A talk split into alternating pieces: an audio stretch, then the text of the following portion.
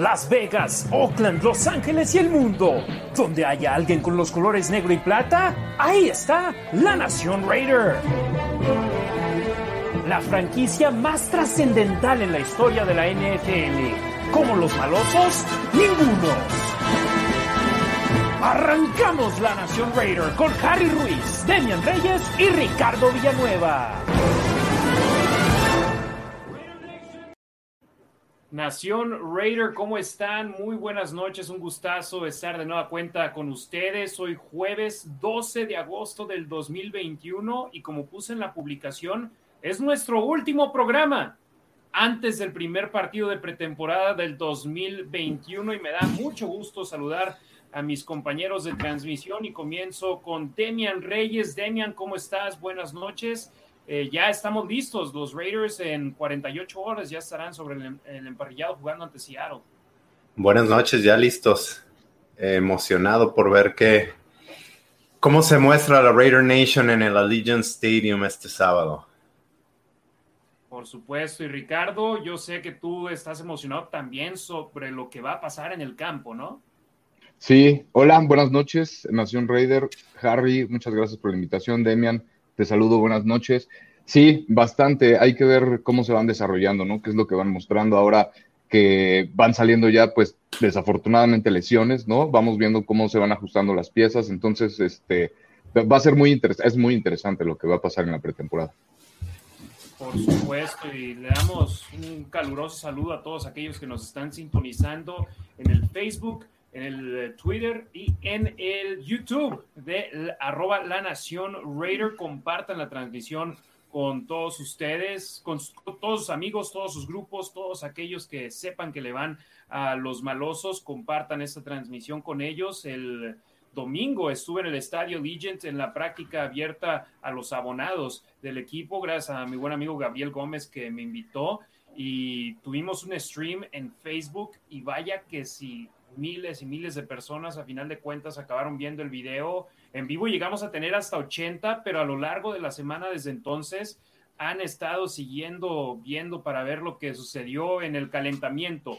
Ya hoy vamos a hablar de lo que pasó en ese entrenamiento y un poquito más del conjunto de los malosos. Pero, Demian, esta situación del equipo de tener una práctica abierta eh, con público en las gradas, algo positivo, ¿no? Porque ya la Nación Raider pudo estar ahí. Claro, tenían que ser el, lo que le llaman en inglés el rundown. Eh, y bromeaban en cosas que a lo mejor la gente no, no, no le da prioridad y los, y los jugadores no debieran de darle prioridad, pero desde cómo llegar al estadio, dónde está su estacionamiento, dónde se va a sentar su familia, etcétera, etcétera, es bueno que se aclimaten y que sepan cómo funcionan las cosas dentro del estadio. Ricardo, tú el simple hecho de ver a jugadores en el emparrillado donde van a estar jugando domingo a domingo, o bueno, lunes también por la noche, ya es algo importante, ¿no? Bastante, bastante. De, hecho, hay una, anécdota curiosa de, este día de entrenamiento, no me acuerdo qué jugador fue Harry, y seguro en el estadio se, se notó, alguien preguntó que dónde iba a estar el Black Hole ¿no? Porque no, no identificaban, ¿no? Siendo un estadio nuevo, pues tenían que ver en dónde estaba, dónde iban a ir a celebrar con, con el Black Hole. Y lo señalaron, no sé de qué forma pasó, pero fue, o sea, fue algo bastante como emocionante, ¿no? De alguna forma. Y es lo que te, o sea, es, es importante, tienes que ubicar, como decía Demia, ¿no? En dónde, obviamente vas a saber en dónde va a estar tu banca, pero vas a saber en dónde, dónde están los aficionados, en dónde vas a poder hacer tal cosa. Ahora que con las nuevas reglas de la NFL que van a ser más, eh, como más quisquillosos en el aspecto de las celebraciones o las burlas, ¿no? Este, va a ser complicado celebrar, ¿no? Con la Black Hole, pero con el Black Hole, pero pues, pues ahí está, ¿no? Es, bastante, qué bueno ya por fin verlos en el campo.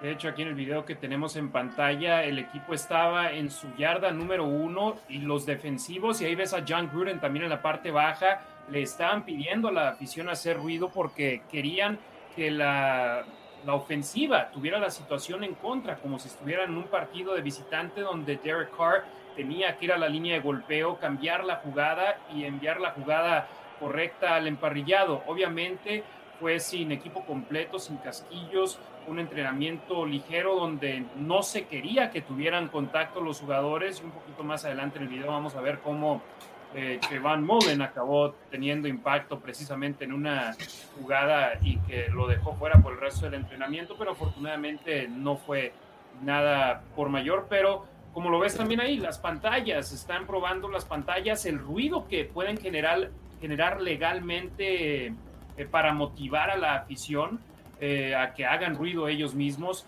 Este entrenamiento sí sirvió para que los miembros de la Raider Nation pudiéramos ir y ver el estadio, los que tuvimos la fortuna de hacerlo, increíble recepción de Brian Edwards ahí, pero también como lo dice Demian, sirvió de práctica para todos los demás de cara a lo que va a ser el sábado, que mañana yo escucho va a haber muchas, muchas cosas que va a valer la pena para aquellos que vayan al estadio.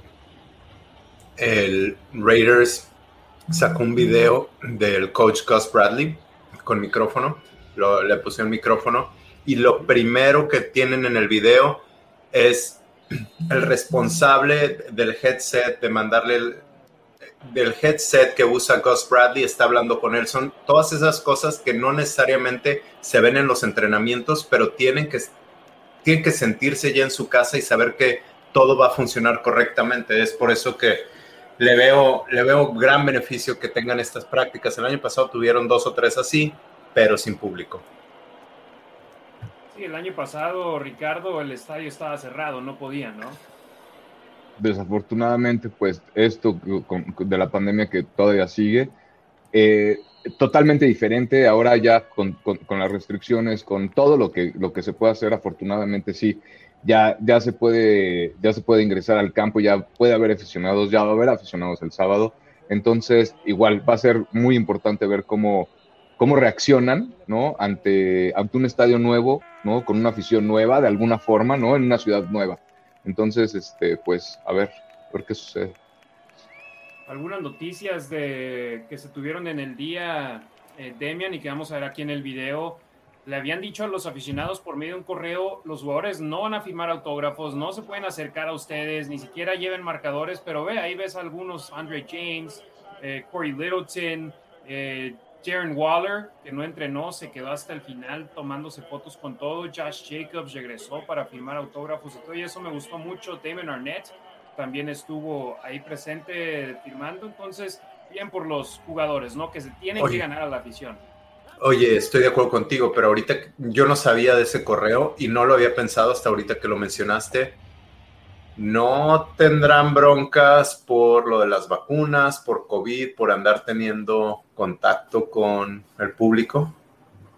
Digo, yo hubiera pasado algo, yo hubiera dicho algo a la liga, pero quizá por eso era el correo, ¿no?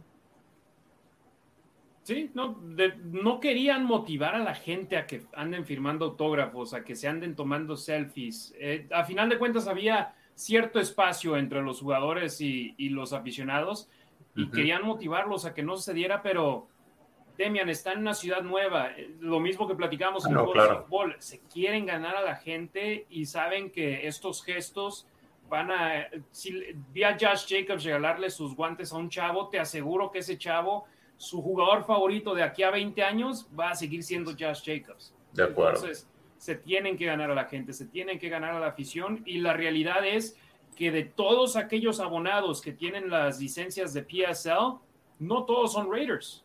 Muchos son gente de Las Vegas, o bueno, algunos son gente de Las Vegas que simplemente van para ir a ver el fútbol americano. Otros nada más los compraron para vender sus boletos y la mayoría son miembros de la Raider Nation, pero es, es bueno que estén interactuando con, con la gente, ¿no? De acuerdo. Ahora, este es otro tema y no nos vamos a meter en esto, pero la manera en que la gente se hace fan de un equipo aquí en Estados Unidos es muy diferente que en México.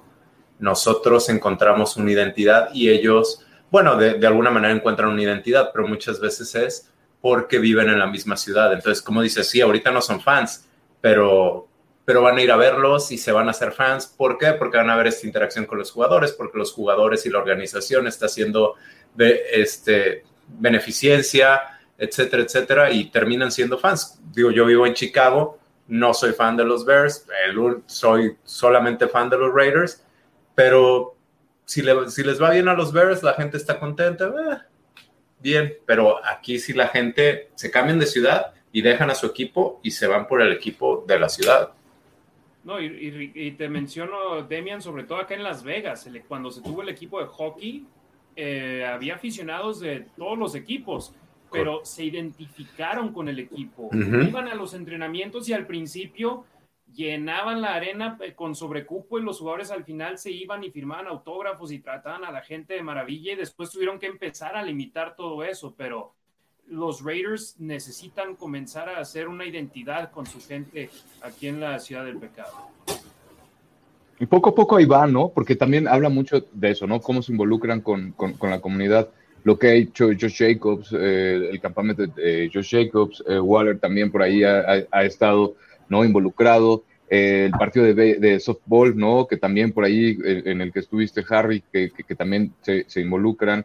Eh, entonces, todo eso que, de alguna forma lo ven fuera del campo, ahora esos aficionados que están ahí, que los vieron en esos eventos, ahora los, por fin los van a hacer, los van a ver viendo haciendo su chamba, ¿no? De alguna forma. Entonces, materializar eso y, verlos por fin en el campo de entrenamiento, pues es algo invaluable como, como aficionado, obviamente.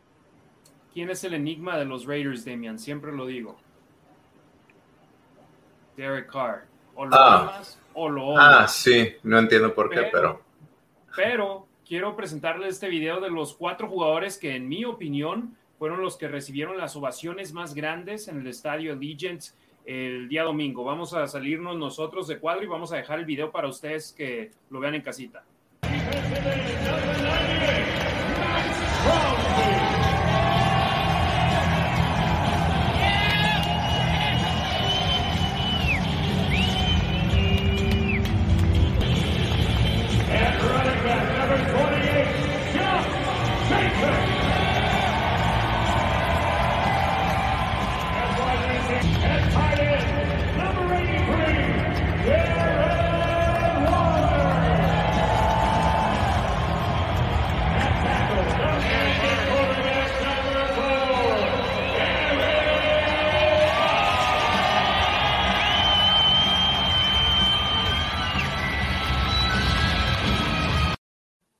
Pues le tiran mucho en las redes sociales, sobre todo en Twitter, y le mandamos un saludo al pato que habla, pero te soy sincero, Demian y Ricardo, le soy sincero, sincero, fue el jugador que recibió la mayor ovación y eso que nada más había, según oficiales del equipo, dicen que poquito menos de 20 mil.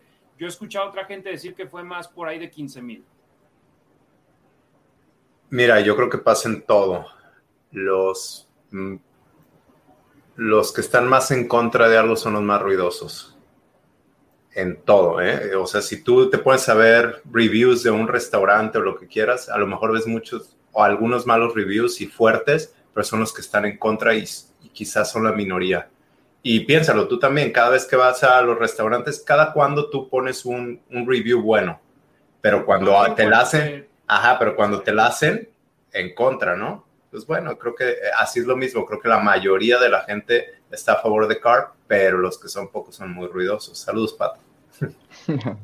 Saludos al buen Pato que habla. Pero Ricardo, ahí están los cuatro que en mi opinión fueron los más populares. Ni en que en mi opinión va a acabar siendo una estrella en este equipo, acabó recibiendo el apoyo que recibió Max Crosby, que podemos decir, él es un talento de casa, un jugador que drafteó el equipo.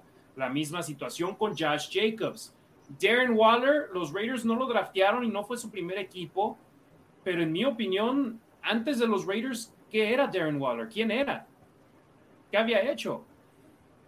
Obviamente sus problemas personales lo habían hundido en el roster de Baltimore, pero los Raiders le dieron la confianza y ahora es una de las estrellas de la liga.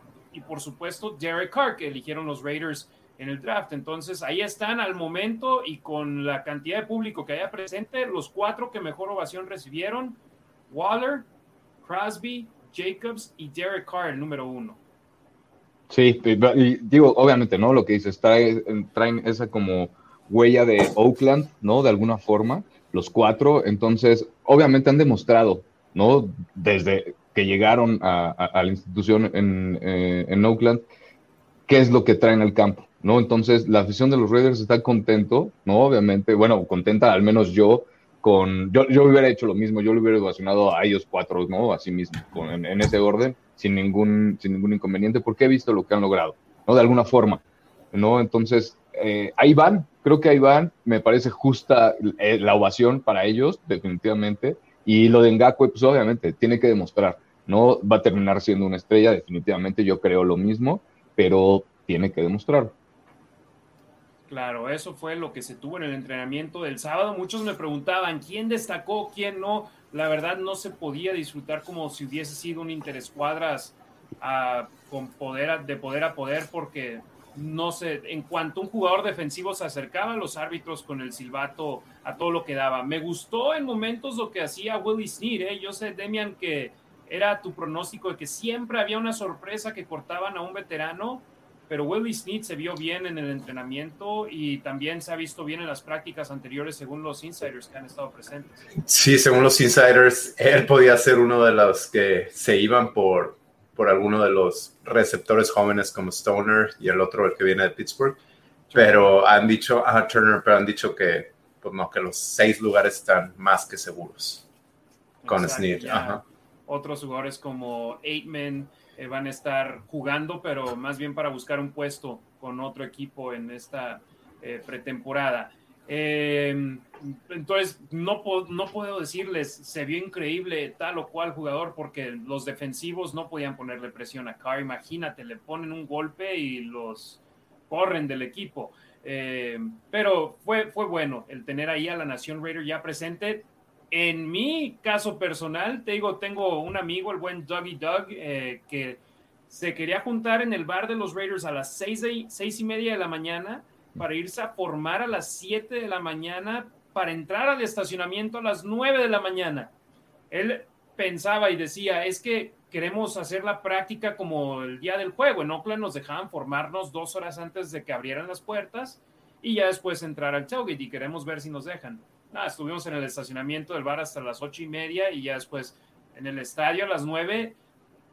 Digo esto con todo respeto, ¿eh? porque todavía les hace falta mejorar mucho el buen Gabo, su esposa Brenda, mis hermanitos, les mando saludos. Saludos. El mismo carro teníamos un lugar en el estacionamiento B. En la entrada había un policía y nos decía, no, esta no va a ser entrada, nada más salida. Vayan a aquella otra entrada y vamos y hay un camión bloqueando y no, por acá no puede entrar nadie. Entonces tenemos que ir a otra como 15 minutos buscando por dónde y ya cuando eran las 9, o la entrada sí es allá donde está el policía y tuvieron que mover al policía para dejarnos entrar. Entonces, eso para una práctica donde había entre 15 mil y 20 mil aficionados. Ahora imagínate el día de juego. 40 mil más. Entonces, eh, espero y estén arreglando ahí las cositas la gente del estadio de los Raiders. Eh, bueno, ya llevamos 18 minutos y no hemos seguido un solo comentario y ya veo que se empiezan a, a, sumar de gran manera. Les mandamos saludos a todos los que nos están viendo en YouTube. Roberto Stempler Strembler, perdón, tres minutos antes de que entráramos al aire ya había mandado el primer saludo. Saludos desde Querétaro, Raiders. Eh, también saludos a todos los que nos ven en el Twitter de la Nación Raider. Un pato que habla, ahí es donde nos está viendo en Periscope, dice Raiders. Y por supuesto, saludos a toda la familia que nos ve en Facebook, incluyendo César Tejeda, que él tuvo el primer comentario ahí en nuestro Facebook Live. Buena tarde, noche a los tres, Harry, Demian y Ricardo. Saludos desde la Raider Nation Guadalajara. Go Raiders. Saludos a toda la banda de la Perla Tapatía, que Demian Ricardo este fin de semana pasado tuvieron su foto oficial, se veo muy padre, les mando un gran saludo a ellos, ¿no? Saludos a mi tierra. Vi, por ahí también que después de, no, no, me acuerdo quién comentó que después de la, de la foto todavía se encontraron ahí a, otro aficionado de los Raiders, traía un jersey creo, y les preguntó que dónde venían, y ya saben, ¿no? Haciendo hermandad, hermandad en donde menos te imaginas. Y, estuvo bastante curioso. Saludos a todos por allá en Guadalajara. Apenas me voy dando cuenta que el micrófono sí lo había conectado, pero lo tenía a un lado de la computadora, no aquí puesto. Entonces espero ahí me escuchen un poquito mejor. Amado Nervo, saludos jóvenes. Live Fox, saludazos, Harry, Ricardo y Demian desde Monterrey, Malosos Monterrey. Luis Reyes, buenas noches, Harry, Ricardo y Demian, saludos desde la Ciudad de México. Tavo Romanowski, saludos al buen Tavo. Andrés Aldana Correa, siempre está presente Andrés. Buenas noches a la nación desde Cali, Colombia. Un saludote cafetero para allá, Andrés. Tavo Romanowski, los malosos presentes. Andrés Aldana, gracias, gracias por el comentario, Andrés. Pablo Arcos, hola muchachos, saludos desde Canadá, listos para fútbol americano. Gracias por toda la información de los malosos Raiders, Raider Nation for Life. Que llevamos ya tres países al momento, ¿no, Ricardo? Colombia. correcto, Colombia, Canadá y pues Querétaro, ¿no? Acá en México. Querétaro. Claro. Andrea Aguilar, presente, Masters, me cambio a Twitter, allá los veo. Gracias, Chiva, un abrazo, hermana. Israel Muredú Hernández, presente aquí con ustedes. Saludos desde Jalisco. Luis Mote, saludos, Harry, a mis amigos del Black Hole Ciudad de México. Un abrazote, Mote. Saludos también al Junior. César Tejeda, en la exhibición de los Raiders a toda la nación, me gustó mucho en la presentación que hicieron de jugador a jugador. Muy buen punto por el equipo. Sí, no, en sí, eh, digamos, presentaron a unos 30 jugadores. Obviamente no podía nada más 11 y 11, sino que usaron, por ejemplo, Arnett en esos momentos no es titular, pero no lo presentaron, no lo aventaron con el resto del equipo. enviaron a todos los novatos, a todos los que están peleando por un lugar en el roster, eh, los mandaron primero como grupo y ya después uno por uno. ¿Pero por qué, Demian? Porque les sirve de práctica. Exacto. ¿Sabes dónde la regaron? El anunciador se brincó a Colton Miller. ¿En Seguía a Colton Miller y se lo brincó. Y pasó el 75 eh, Parker o Simpson. Sí, Parker. 76 Simpson. Dijo, pues me brincaron y salió el Colton Miller corriendo ahí atrás de él. Pero esto le sirve para que en el partido de pretemporada digan al jugador. Rorro Eligio, saludos a las tres, Raider Nation desde Texas. Ahí está ya también Estados Unidos. Armando Trejo, saludos desde Denver, Go Raiders en territorio enemigo. Carlos Suaste, presenta aquí desde Tula de Allende Hidalgo. Jorge Aguilar, saludos desde Monterrey, Raider Nation for Life. Rorro Ligio, ¿qué pasa con Mariota? Vamos a hablar de él un poco más adelante, que está lesionado. Odín Mendoza, saludos Raiders. Eh, un pato que habla, no hay necesidad de hacer bulla en la zona de, gol, o, con o sin ruido, Carla vuela, fumblea o se rinde. Es difícil que en la yarda número uno lances un pase, ¿no? Entonces ahí sí, no creo que lo haga seguro en unos días la liga nos multa o nos quita picks, pero a los demás equipos hasta los premiará por estar firmando autógrafos. Yo vi a otros equipos haciendo lo mismo, ¿eh? Ok. Eh, Toño Granino Castillo, saludos de Chihuahua, se les va a extrañar todos los jueves. ¿Por qué? Aquí vamos a seguir, hermano. Nada más es el último programa antes del primer partido de pretemporada. A lo mejor va a elegir ver, ver el fútbol, ver la NFL. ¿Pero qué crees? Ahorita hay uno, disponibles on demand. Sí, sí, hay eh, Steelers contra Washington. Washington contra Filadelfia. Steelers, oh. Filadelfia. sí, pero... ahorita les digo cómo van. Porque la no, no, no, no, no, sé, no me interesa. Sorry, Ricardo, pero no. Aquí estamos para estos colores, los negro y plata. Eh, por cierto, ahora me siento raro yo con gorra y ustedes peinaditos.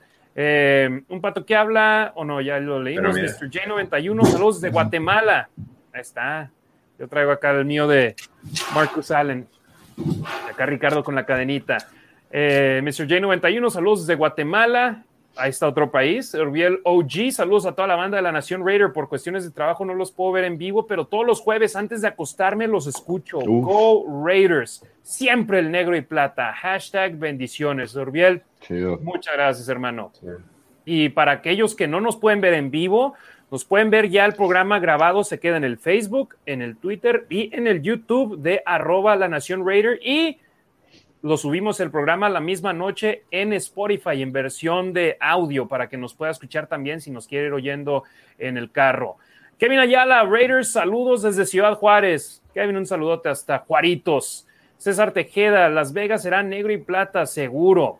Life Fox, saludos Jorge. Un pato que habla y dice Raiders más Metallica. Sí, es que ahí se escuchaba la canción de Metallica durante la introducción y eh, a mí me preguntaba, le mando un gran saludo al buen Jesús Ocotlán López que narra los Golden Knights acá en el 1460M en Las Vegas, la misma estación donde transmitimos los juegos de los Raiders.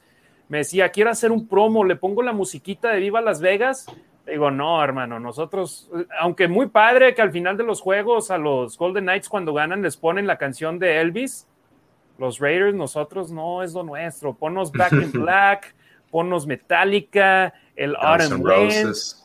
Exacto, Guns N' Roses, o sea, esas son nuestras rolas. Nosotros, nuestros respetos para Elvis, ¿verdad? Pero no es lo nuestro. Eh, César Tejeda, yo con Carr hasta el final. Ya sí hay muchos, ¿eh? Que, que no van a dejar ir a Derek Carr. Eh, un pato que habla por cada cliente que se queja y otros 12 que no la pasaron bien, pero no te lo dirán, igual acá. Eh, Ricardo Villanueva, buenas noches, Raiders. Don Ricardo, saludos.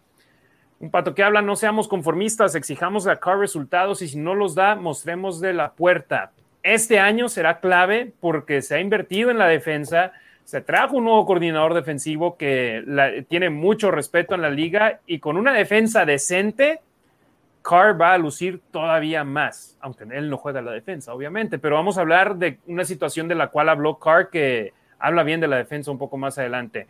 Rodi Rangel, buenas noches, Raiders Forever, buen programa, saludos a los tres. Ignacio Soto, Go Raiders, saludos desde Tlaxcala, Raider desde, los, desde el 78.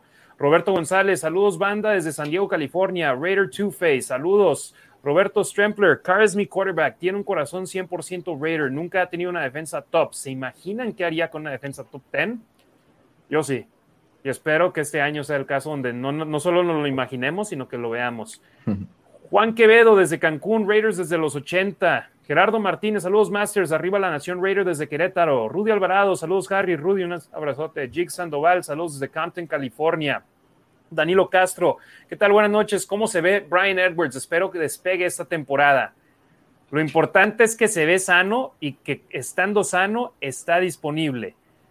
Que, oh. ¿Cuál es la mejor habilidad, Demian? Availability. La disponibilidad es tu mejor habilidad.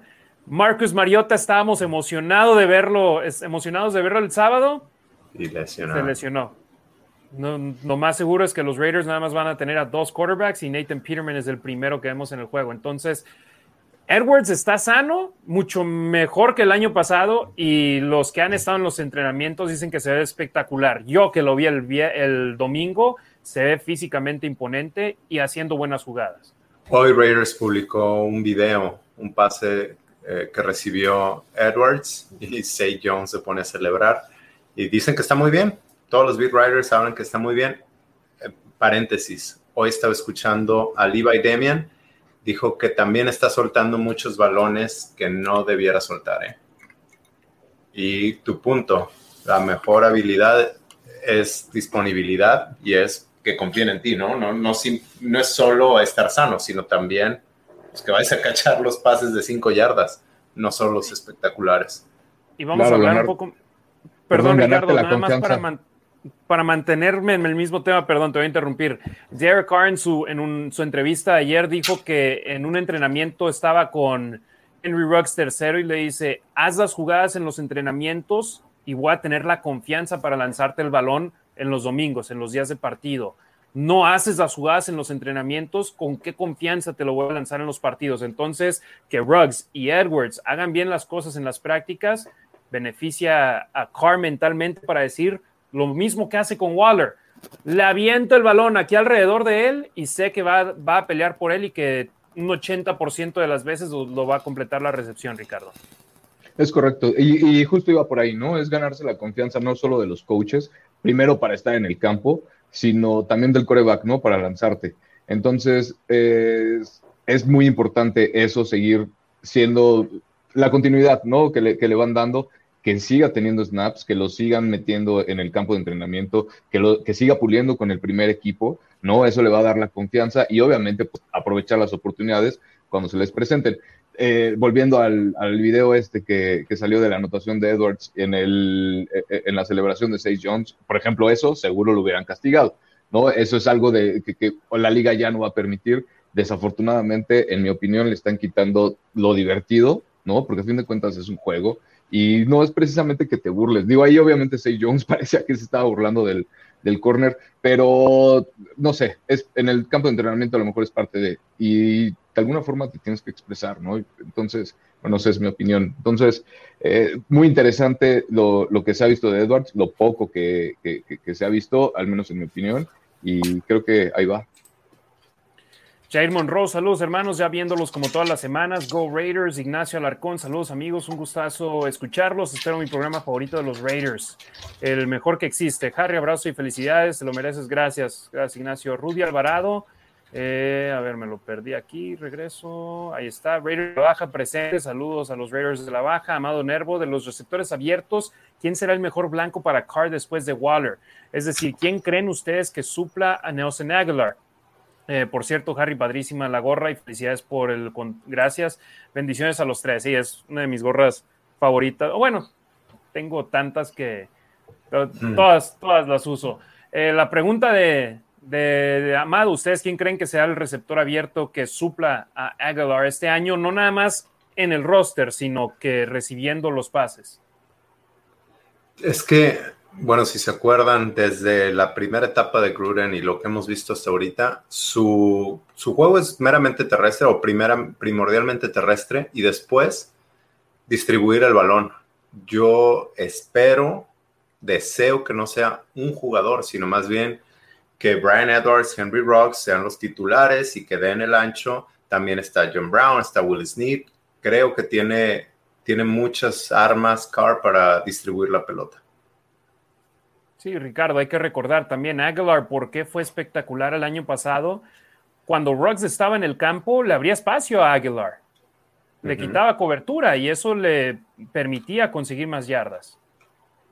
Correcto, ya con, otro año, bueno, con este año en la liga, obviamente, es, eh, lo platicaba Ruggs en la semana, ¿no? Estaba viendo un reportaje en el NFL Network, eh, Inside Training Camp, ¿no? Donde los van entrevistando y decía que él siente que el juego va, de alguna forma se va, va bajando la velocidad, ¿no? Eso es muy bueno porque quiere decir que ya se va adaptando, que, que no le cuesta a lo mejor tanto trabajo, que no ve que, que, los corners son más rápidos, ¿no? O que tiene que salir más rápido, no sé, ¿no? Que sus releases son muchas cosas que le tomaron un año de experiencia, obviamente, ¿no? Que con ese año de experiencia que ya demostró lo que puede hacer en cobertura personal, bueno, cuando están cubriendo personal, lo que decíamos, ¿no? Jala la cobertura y permite que se abran los canales para tirarle a otros receptores. En este caso, pues siempre era, bueno, Agolor, ¿no?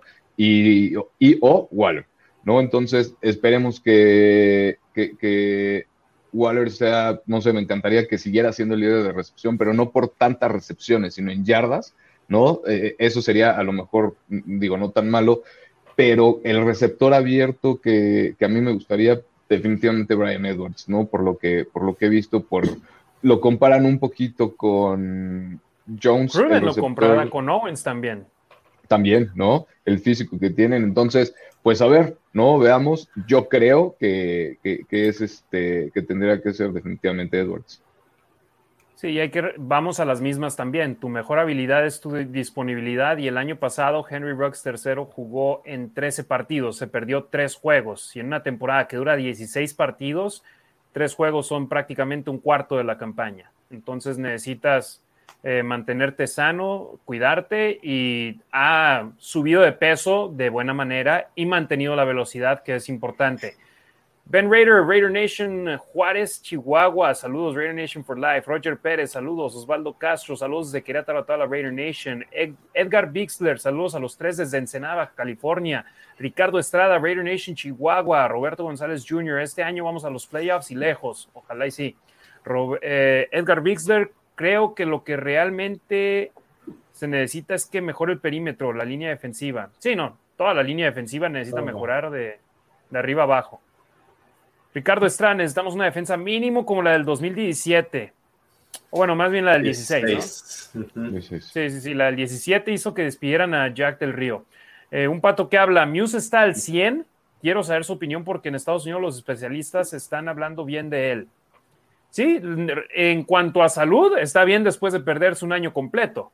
Ha estado entrenando y ha estado en días jugando con la defensa titular pero no podemos decir que por eso ya es titular en la semana 1. Falta un mes para la temporada regular.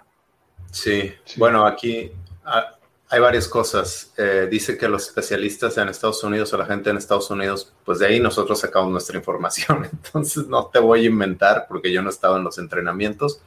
Eh, al parecer sí está al 100. Hoy escuché una entrevista con él en el podcast de Vegas Nation Eh, se escucha que está bien, sí está, como dice Harry, está jugando con el primer equipo en la defensiva base, que es 43 con cuatro frontales y tres linebackers. Pero lo que mayormente juega Gus Bradley y ya ahora toda la NFL es nickel. La base la usan aproximadamente 28-30%, menos de 30% de los snaps, que es para cubrir carrera. Y dijo que se sentía muy bien cerca de la línea de scrimmage y cubriendo la carrera. Este, pues básicamente y, nickel es jugando con cinco profundos y dos linebackers. Correcto. Entonces, entonces nickel sería con un linebacker menos y el que sale es él. Entonces, pues sí, a lo mejor, a lo mejor es titular, a lo mejor está la primera jugada, pero pues la mayor pero luego ya en la segunda, tercera y cuarta, ¿no? Exactamente, sí. Que a final de cuentas eso es lo que dicen en la NFL, eres titular si en la primera jugada del partido para tu unidad estás en el campo. Que hubo varios. Y, eso les cuenta, Perdón, sí, obviamente eso les cuenta mucho como estadísticas, ¿no? Porque Ben Icy pues empezó tantos partidos, pero pues nada más fue la primera jugada, a lo mejor no terminó jugando, ¿no? El resto del partido, pero, pero pues sí, obviamente lo de Tanner por ejemplo, decía el, eh, el head coach, el asistente head coach es Rick Bisaccia, ¿no? En la semana. que el de equipos especiales. Decía que obviamente eso, ¿no? Que habían tenido el año pasado a jugadores como Tanner Mills, como Javin White, que no habían podido ver, ¿no? Que habían estado lastimados, que ahora con esta mentalidad nueva que traen una mentalidad eh, en la que todas, todo, todos puedan aportar de diferente manera en el, en el campo, ¿no? De diferentes roles, pues obviamente es ahí donde entraría y pues aparente, digo, va bien, obviamente no se ha lastimado, eso es muy buena noticia, ¿no? Entonces, este, pues ahí va, viendo de qué forma lo pueden acomodar en este nuevo esquema defensivo, en las primeras, segundas oportunidades, ¿no? Dependiendo, es que depende de muchísimas cosas, pero vamos viendo, parece, lo que se escucha es que parece que, que está bien, que ahí va. Y para cerrar con este tema, dicen que sí se veía bastante mal el año pasado. Ya después dijeron, ah, es que tenía lesionado el el dedo, creo, del pie, fue lo que le operaron, pero sí que se veía muy lento y que sí se ve la diferencia día y la noche entre el año pasado y este. Y es otra cosa interesante. La semana pasada KJ Wright visitó a los Raiders, pero se fue sin contrato. Y puede ser tanto la situación económica que los Raiders no le ofrezcan el contrato que él cree que se merece o no alcancen sus pretensiones económicas, o también que los Raiders no quieren dejar ir a Tanner Muse o no quieren dejar ir a Javen White. Eh, que, les gusta lo que tienen en ellos Exacto, eso. y que potencialmente tengan que cortar a uno de los dos para traer a un KJ Wright por un año. Sí, pues obviamente todo eso, aparte que, que, les gustó y que le han invertido a la defensiva, ¿no? Les tiene que dar resultados. Entonces, no es que se casen con esa idea, pero si los eligieron fue por algo, si los firmaron desde un principio fue por algo. Entonces, tienen que, tienen que demostrarles, los, los, draftearon para, para el esquema defensivo del año pasado, ¿no? Les sirvió a lo mejor que no jugaran para ver cómo se adaptan a este nuevo esquema defensivo que pues es nuevo para todos, no nada más para ellos. Entonces tienen esa oportunidad de, de empezar desde cero y a ver cómo se han desarrollado. Gerardo Martínez, el sábado, ¿cuántos snaps tendrá Case Cookas debido a la lesión de Mariota? Yo creo que se van a aventar mitad y mitad, ¿eh? Una, la primera mitad Peterman, la segunda mitad Case Cookas, que fue a la Universidad de Northern Arizona y que eh, Derek Carr dijo que a John Gruden le encanta este chavo. Entonces, el plan era, me imagino originalmente, que se aventaran un cuarto tal vez Mariota, dos cuartos Peterman y el último cuarto Cookas, pero ahora creo que va a ser primera mitad Peterman, segunda mitad Cookas. Eso es si no contratan a otro quarterback, pero no creo que sea para esta semana uno de la pretemporada, tal vez para la semana dos, si es que Mariota no mejora.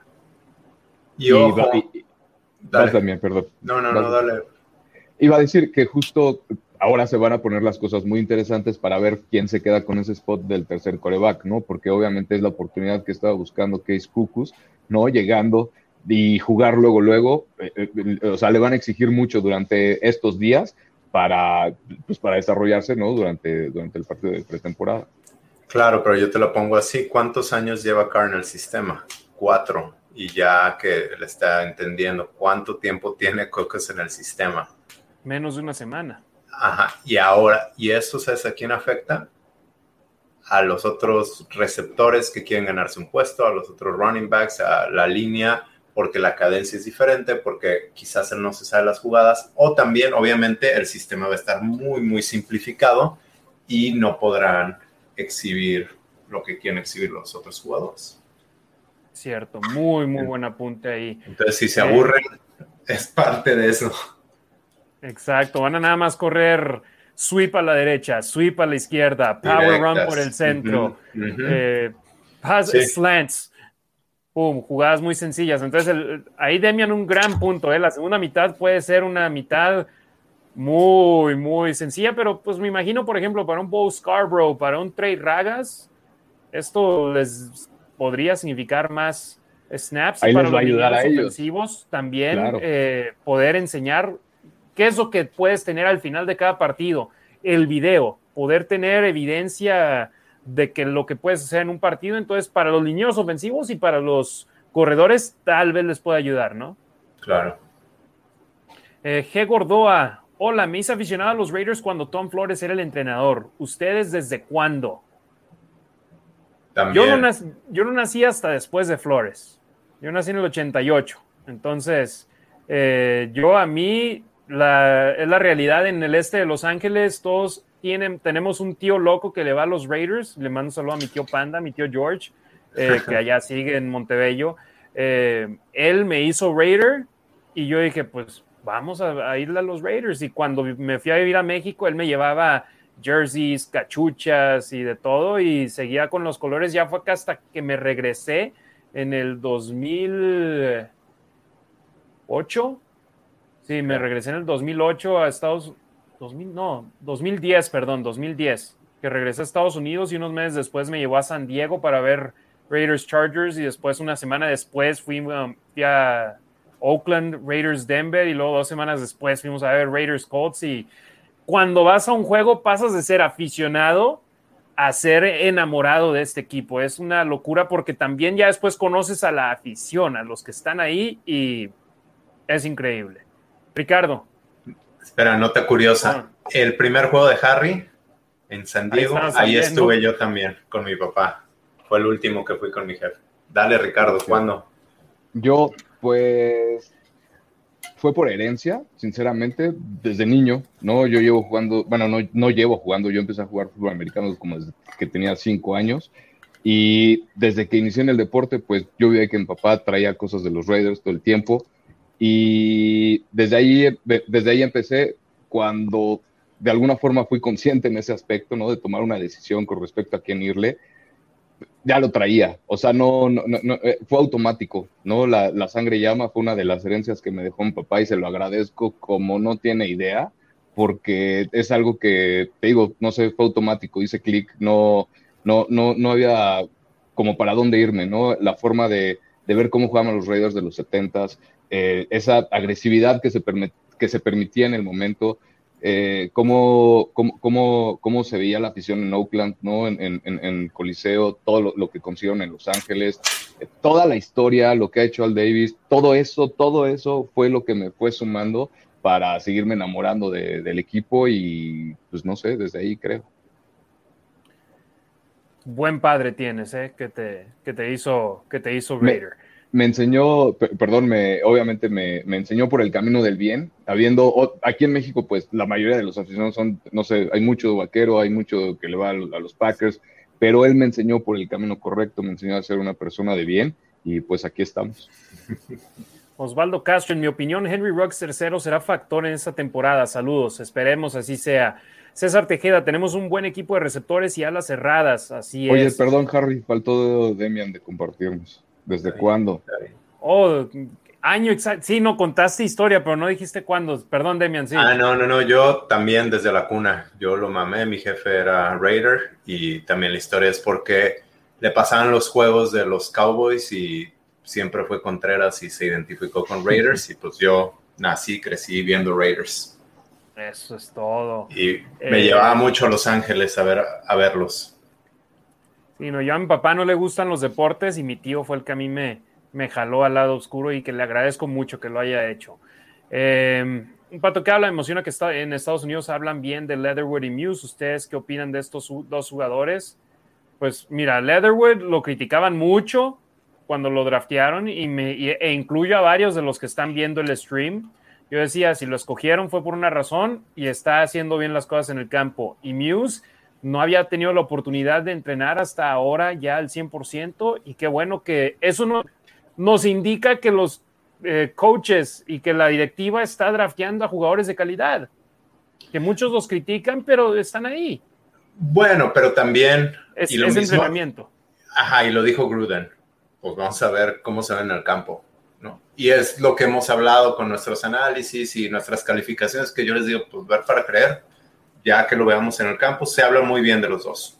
Y, y, Gruden quiere que, que demuestren, obviamente, ya dijo que que, se va a ver mucho de ellos en, el partido, ¿no? De, bueno, de Leatherwood y de Andrew James, ¿no? De, del joven centro y del primer pick del último draft, ¿no?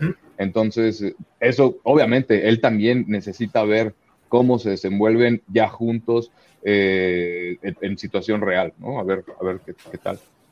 Fíjate, en este instante tenemos a 43 personas viéndonos en vivo entre Facebook, Instagram y, perdón, no Instagram, Facebook, Twitter y YouTube, ya 44. Quiero ver y retarlos, así lo hice el domingo y funcionó, llegamos hasta 80. Vamos a ver si podemos llegar arribita de 50. Compártanlo con sus amigos por mensaje directo o en su perfil, en sus páginas, con sus grupos, con todos sus amigos que le van a, los Raiders, que son parte de la Raider Nation. A ver si podemos llegar a 50 y después ir subiendo un poquito más así a ver si llegamos a 80 o por qué no triples dígitos. Aquellos que nos están viendo en vivo, porque si ya sumamos los números después de una semana, ya estamos por arriba de cuatro dígitos, que les agradecemos mucho eso. Eh, Andrés Aldana Correa, necesitamos la defensa como la del 76. Qué maravilla sería eso, pero también no creo que la del 76 pudiera jugar en el como se disputa el deporte hoy en día. Edgar Bixler, también trascendental mantener sano a Jacobs y distribuir juego con Drake. Por eso lo trajeron. Eh, Roberto Fernández a, Drake. Roberto Fernández, saludos a todos. De nuevo, gusto verlos. Un saludo para Totonilco, el Alto Jalisco. Roberto Stempler, ¿cómo ven la adición de Gerard, Gerard McCoy? Yo vi su entrevista y me dio una gran impresión, un jugador muy maduro y experimentado. Estamos en eso y vamos a seguir hablando del campo de entrenamiento después de acabar con los comentarios, a ver si acabamos con ellos porque son muchísimos. Y dice Roberto, díganle a mi esposa Dani Romero Orozco que ya los domingos son para ver a mis Raiders. Daniela, sorry. Exacto, pero también un tip, baja el calendario, en, ESPN puedes bajarlo a, a tu Google Calendar o Outlook y se lo mandas a ella también para que esté ya. Ya sepa qué día puede. Exacto, y, lo imprimes y lo pones en el refrigerador. Amado Nervo, ¿vos Scarborough o Trey Ragas para la lista final de 53? Eh, hay que esperar y ver lo que hay en el campo, porque Scarborough ya es veterano en la liga, ya ha estado un año o dos en la, en la NFL y Ragas es nuevo hay que ver si la juventud de Ragas, la, que trae menos millas en esas piernas, y eso le beneficia de gran manera, pero emocionado por los dos, ¿eh? quiero verlos en la pretemporada. Eh, Dani Romero que dice, hoy lo Roberto Fernández por la de que ya no va a estar disponible los domingos. Bueno, hay dos jueves, dos, dos lunes y un jueves también que no, no va a poder hacer la cena él. Eh, que se aguante por lo menos de aquí hasta febrero que juguemos el Super Bowl, dice Roberto. Sí, Dani, por favor, tiro de paro. Phil Core, amigos, con Bradley, ustedes como expertos, ¿creen que tendremos playoffs? Yo sinceramente sí. No nada más por Bradley, sino por los jugadores que tiene ahora en el campo con los cuales poder eh, ponerlos en buena posición, pero también por la ofensiva de calidad. Yo también, yo también, definitivamente. Creo que eh, elevando un poquito más el, el, nivel de Carr, el nivel de la ofensiva y el nivel de los receptores, ¿no? Que definitivamente no han aportado más la suma de, una defensa decente, creo que, creo que sí podemos llegar a, a playoffs definitivamente. Gerardo Martínez, ¿qué opinan del primer depth chart de la pretemporada? Es uno no oficial, ¿eh? O sea, sí, lo comparte el equipo y todo, pero no es oficial, entonces no creo que le debamos de poner tanta importancia. Lo compartimos porque está ahí, pero pues es no oficial hasta que esté el roster de los 53. Y lo mismo que acabamos de decir. depende de qué base, bla, bla. Entonces aparece Tanner Muse como titular. Yo creo que va a jugar menos que alguien como Cleveland Farrell, que aparece como de segundo equipo. Hablando de 53, en este momento tenemos a 53 personas viéndonos en vivo entre Facebook, Instagram, eh, Twitter. Sigan compartiéndolo, no Instagram, aferrado. Facebook, YouTube y Twitter. Sigan compartiéndolo con todos para que podamos llegar ahora a 60 en vivo. Em, a ver, ¿dónde quedamos? César Tejeda, yo desde el 76 que eh, ganaron el Super Bowl ante los vikingos. Un pato que habla, fíjate ese comentario, Demian. Magnífico apunte de Demian sobre el sistema y los dos quarterbacks para el sábado. Mis respetos, por supuesto. Demian, así, así nos tiene a Ricardo y a mí, nuestros respetos para él. Ignacio Alarcón, ¿cómo ven a Scarborough? Tenemos mucho poder de Alabama. A mí me ilusiona mucho, ¿sí? Eh, que estamos en la cuenta cuatro, ex corredores de Alabama están en el roster. Eh, Scarborough, Emmons, um, Drake y, Jacobs. Y creo también Ragas comenzó su carrera en Alabama antes de irse a Florida Atlantic. Pues cinco. Ragas es de Luisiana, ¿no?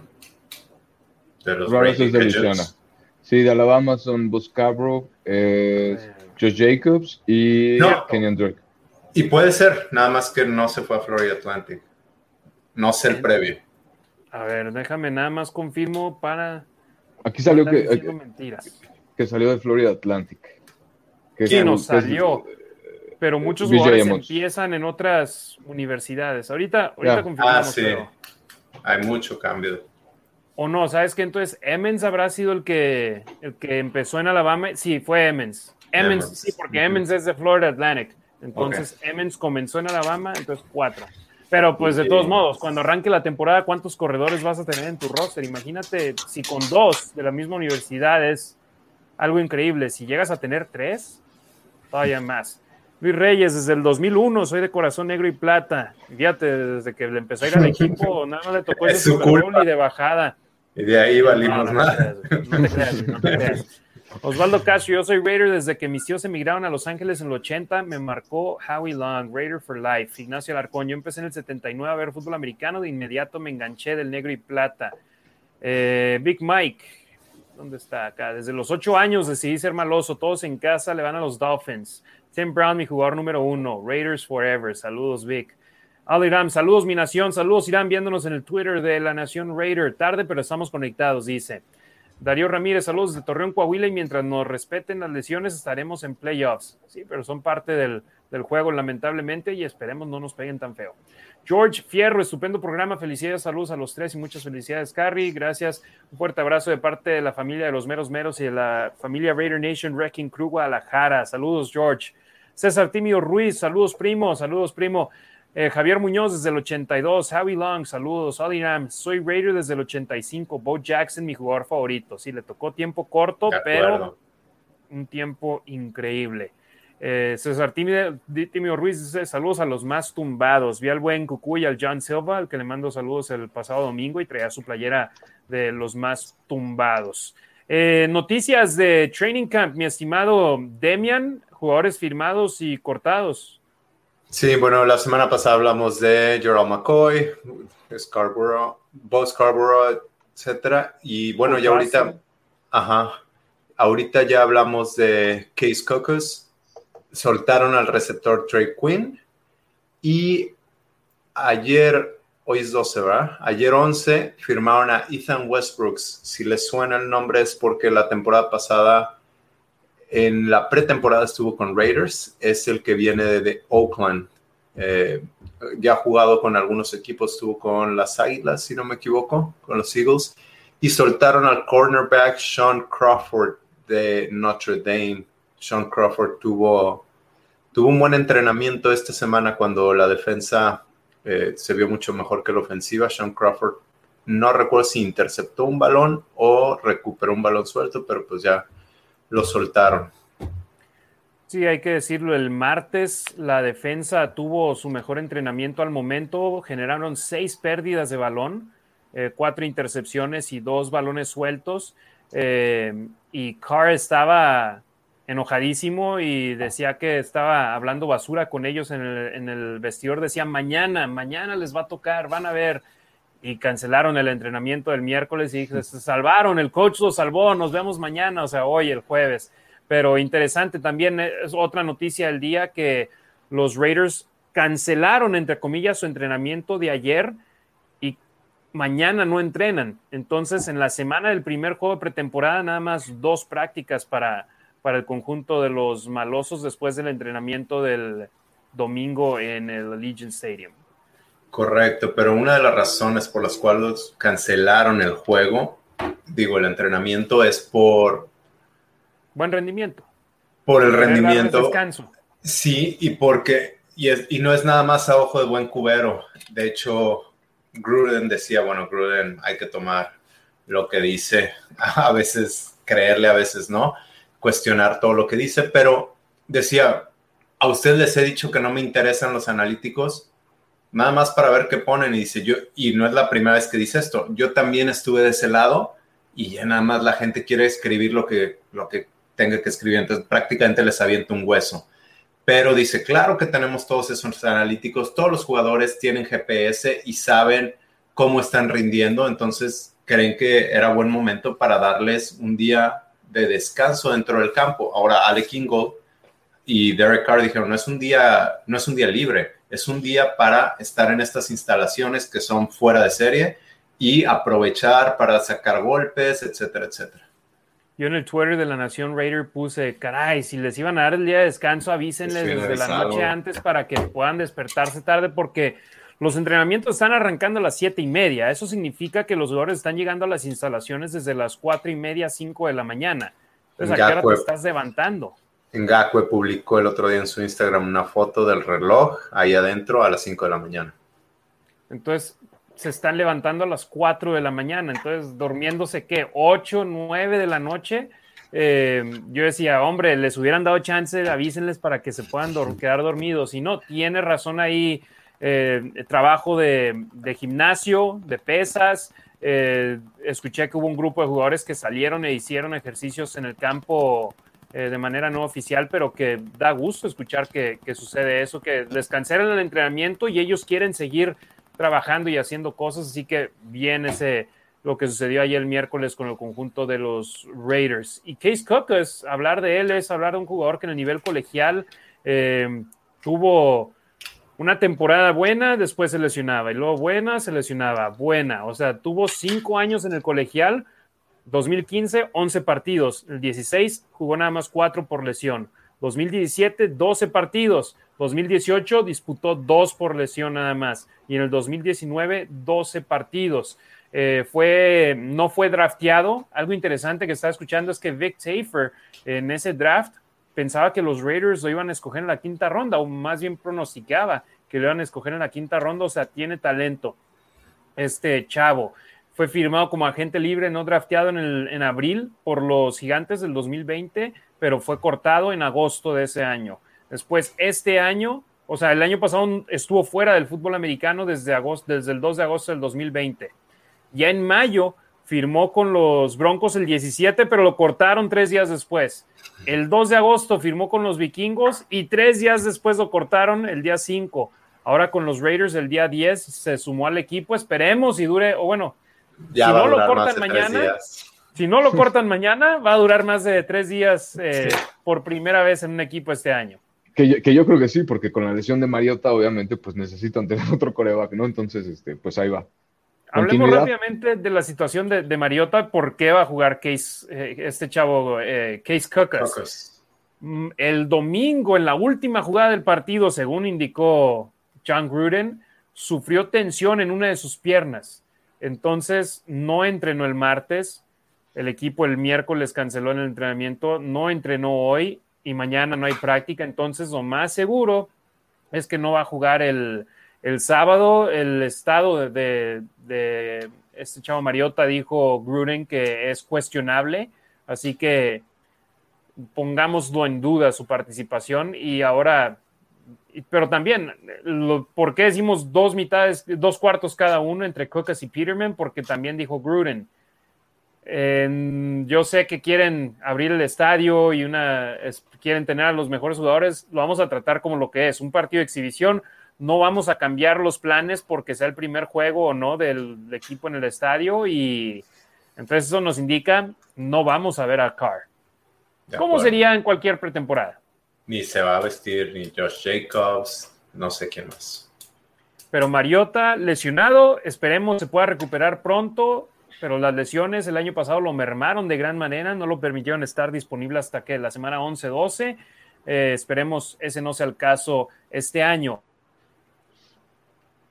Se nos fue Harry. Se nos quedó Harry pasmadito. Pero sí, yo creo que, aparte iba a decir que justo le sirve a Mariota como para darse un poquito su taco, ¿no? Ahora que en, la liga están buscando corebacks, ¿no? Por ahí eh, le, sirve un poquito como para, para, para ver cómo se sondea, cómo se va desarrollando esta situación de los corebacks en la liga y porque pues, recordemos que él se puede ir de los Raiders si él quiere, ¿no? Si le ofrecen un contrato y si él está de acuerdo con él.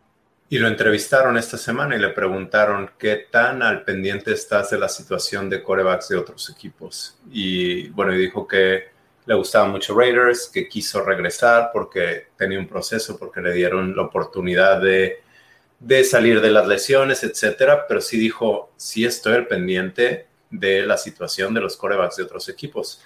Harry, bienvenido. Estamos hablando de Mariota, la lesión, y ahora que, que se, le estaba, se le preguntó qué tan al pendiente está de la situación de corebacks de otros equipos y dijo que sí lo estaba. Y también Derek Carr dijo, quiero que Mariota luzca, quiero que juegue espectacular como lo hemos visto en los entrenamientos, pero luego sé que eso puede atraer a otros equipos, pero bueno, ahora, semana uno de la pretemporada, no va a jugar por lesión. Esperemos ya esté listo para la número dos, pero Carr quiere a Mariota en este equipo. Dice que han hecho una gran relación y de que... Sí, habló maravillas de él. Sí, si tuviera hija, se la daba. Y, porque sabe también que, obviamente, el, nivel de jugador que es, porque sabe que no es lo mismo tener a, no sé, a un Case Cucus de, ¿no? De, de, sustituto, ¿no? Arizona, que, que, tener un Mariota que sin lugar a dudas te puede sacar la chamba al menos por el partido. Desafortunadamente no lo hizo cuando tuvo la oportunidad, pero eh, tiene más probabilidades, ¿no? Tiene más posibilidades, tiene más talento definitivamente, conoce más el sistema y, y aparte los paquetes que le podrían hacer, ¿no? A, a Mariota en, el sistema ofensivo de los Raiders puede ser bastante interesante, que es algo que no se puede dar con ninguno de los otros tres corebacks, ¿no? Claro. Mariota ganó el Heisman, ¿no? En el 2014. O sea, sí. si tienes el lujo de tener un ganador del Heisman en tu cuarto de corebacks, lo vas a tener. Eh, algo interesante también, la línea ofensiva. Ellos sí, lo más seguro es que los vamos a ver a Andre James, Alex Leatherwood. Incognito, no creo. No, creo que del lado izquierdo Incognito y, y Colton Miller. no, ¿eh? No, yo creo que no. Puede que le den juego a Parker, ¿no? Por ahí. Exacto, pero Nick Martin también lo más seguro es que va a haber, va a haber acción. La línea ofensiva, estos, estos, estos partidos van a ser de, de gran ayuda, aunque también son un gran riesgo, ¿no? Porque te cae encima un jugador mal. Eh, pues esperemos, tocando madera, no pase nada de gravedad en la. aunque algo va a pasar, que no nos pegue duro en la temporada regular. Eh, ¿Algunos otros apuntes, mi estimado Demian, que quieras dar? No, en cuanto a eso ya es todo lo que tengo. Oh, ya, bueno, me acordé algo también que dijo Carr que le dijo a Darren Waller, tú no te apures, tómate tu tiempo, recupérate, falta un mes para la temporada regular, ahí es donde te necesitamos. Y algo también decían los especialistas de The Athletic que estaba escuchando su podcast, es que decían, preocúpense si no ve acción en los entrenamientos contra los Rams porque eso sí ayudan, eso sí son entrenamientos durante el campo de entrenamiento que te benefician hasta más que los partidos de pretemporada. Ok. Digamos, ¿En el podcast que salió hoy? Sí, sí, sí. Salió tarde, como a las 7 de la noche. ya no lo alcancé. Ahí me lo aventé en lo que estábamos en la preparación del show, pero sí. Eh, Darren Waller, yo, todo, mira, situación de contrato no es si no, no hubiera estado en el, ah. en el entrenamiento el domingo Lesión grave no es porque salió corriendo. Y está en el gimnasio. Yo creo que es más preventiva, que dicen, ¿sabes qué? ¿Para qué arriesgarnos ahorita? Vamos a llevárnosla tranquilo, tú sigue viniendo, gimnasio, tranquilo, ya cuando te necesitemos en el campo, ahí te llevamos. No va a jugar la pretemporada. No. O sea, ¿para qué? Ya sabes lo que tienes con él, ya sabe Carr que tiene con él. ¿Para qué lo arriesgas?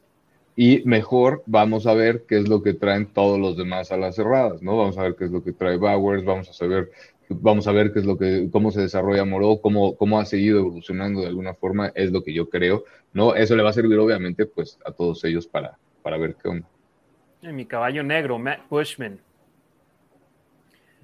Y ojo con esto también, creo que los Raiders ya están satisfechos con los dineros defensivos que tienen. ¿Te fijaste que firmaron otro hoy? Sí. Hoy o ayer. El que dije. Ahorita te digo que. Sí, sí. el Westbrook. Siguen, siguen sumando a jugadores. ¿Por qué? Porque Ngakwe no va a jugar. Crosby Ethan Westbrook. Crosby y cortaron que un esquinero, ¿no? Sí, a Sean Crawford. No va a jugar Crosby, no va a jugar Ngakwe. Eh, dudo que le den mucha actividad a Farrell. Eh, Solomon Thomas, tal vez si lo quieras ver un poco más pero Hankins no creo que le den mucho juego. Entonces, esto nos indica que simplemente los están trayendo a estos chavos para, para, jugar la pretemporada, porque no puedes jugar con 11 esquineros. Y Westbrook no es un chavo, ya está veterano y pues, ya le están dando su último aire. Me dijeron, ¿qué quieres? ¿Estar en el sillón o venir a jugar en la pretemporada? Tres semanas. sí, por una, lanita. Conocer el estadio nuevo de los Raiders, pues, claro, ¿no? Además es de Oakland y es Raider fan. Ya por lo menos le va a tocar un casco y tres jerseys. Eh, vamos con algunos otros comentarios antes de irnos con nuestro análisis de los jugadores que son del equipo de equipos especiales y cerramos así nuestro análisis del roster de los Raiders. Marco Álvarez, yo soy fan desde 1990, Raider Nation for Life, saludos. Gerardo Martínez, Raider desde la década de los 90, jugador favorito Tim Brown. José Antonio Díaz Rosa, saludos de Victoria, Tamaulipas, tarde pero presente, Go Raiders. Estos últimos tres, Marco, Gerardo y José, nos están viendo, están viendo en YouTube. Suscríbanse al canal para que ahí les lleguen las notificaciones en cuanto arranque una transmisión en vivo o cuando suba un video exclusivo de YouTube para que lo puedan ver. Eh, Martín Villarreal, saludos a todos los malosos. Soy Raider desde el 79. ¿Qué jugadores llegaron? Vamos malosos, este año es el nuestro. ¿Qué jugadores llegaron este año? Ngakwe, John Brown, Willie Sneed, Casey Hayward Jr. Eh, podemos seguirle así también, pero ellos son los cuatro, digamos, o bueno, Kenyon Drake, el corredor suplente. Ellos cinco son los más destacados de los agentes libres. Podemos decir Salman Thomas, pero como dice Demian, hasta no ver, no creer. Kevin Ayala, soy Raider gracias a mi padre. Nunca olvidaré esos domingos viendo con mi papá los partidos de los Raiders. Un pato que habla, Mariota ni siquiera salió a convivencia. La, de 8 sería que se fuera a Indianápolis de último momento. Em, el miércoles, los Raiders tuvieron visita de unos chavos, creo que un equipo de fútbol americano juvenil. Entonces salieron los quarterbacks, pero salieron Carr, Peterman y Cookers, pero no salió Mariota a lo que vamos otra vez. Si está lesionado, no va a estar saliendo a hacer cosas al campo, ¿no? Aunque también entiendo ese, ese lado donde se quiere generar controversia y decir, no, ya se va. No, y obviamente para él, eh, ahorita lo primordial es recuperarse, ¿no? Entonces, muy probablemente estaba en terapia o estaba haciendo otras cosas que no le permitían estar haciendo este tipo de cosas porque no es importante para que eh, se pueda curar. De alguna forma y puede estar en el campo. Entonces, se entiende obviamente por qué no, no haya asistido a este tipo de eventos. Esperanza Rodas Nuila dice, propongan link para donde se pueda ver el juego de pretemporada. Eh, dice Demian en México, Game Pass no queremos invitar a que sea, lo vean por señal pirata, pero pues si le buscan bien, ahí pueden encontrar. En el peor de los casos, yo voy a estar buscando un link en donde se escuche la transmisión en la que voy a estar y si lo encuentro, ahí lo voy a publicar en Facebook, en Instagram y en Twitter, en La Nación Raider. Jorge Aguilar, perdón, Demian, dale. Y este, nuestro amigo Lalo de Raider Nation Monterrey también está vendiendo el Game Pass, entonces escríbanle Raider Nation Monterrey en Twitter. Eh, Jorge Aguilar, soy Big Raider fan desde el 83. Baja Raider Raids, Raider Reds, Raiders de la Baja. Saludos familia, saludos. Eh, Kevin Ayala, Gerald McCoy ha estado en los entrenamientos y cómo se ha visto. El martes que habló, sí fue el martes, ¿verdad?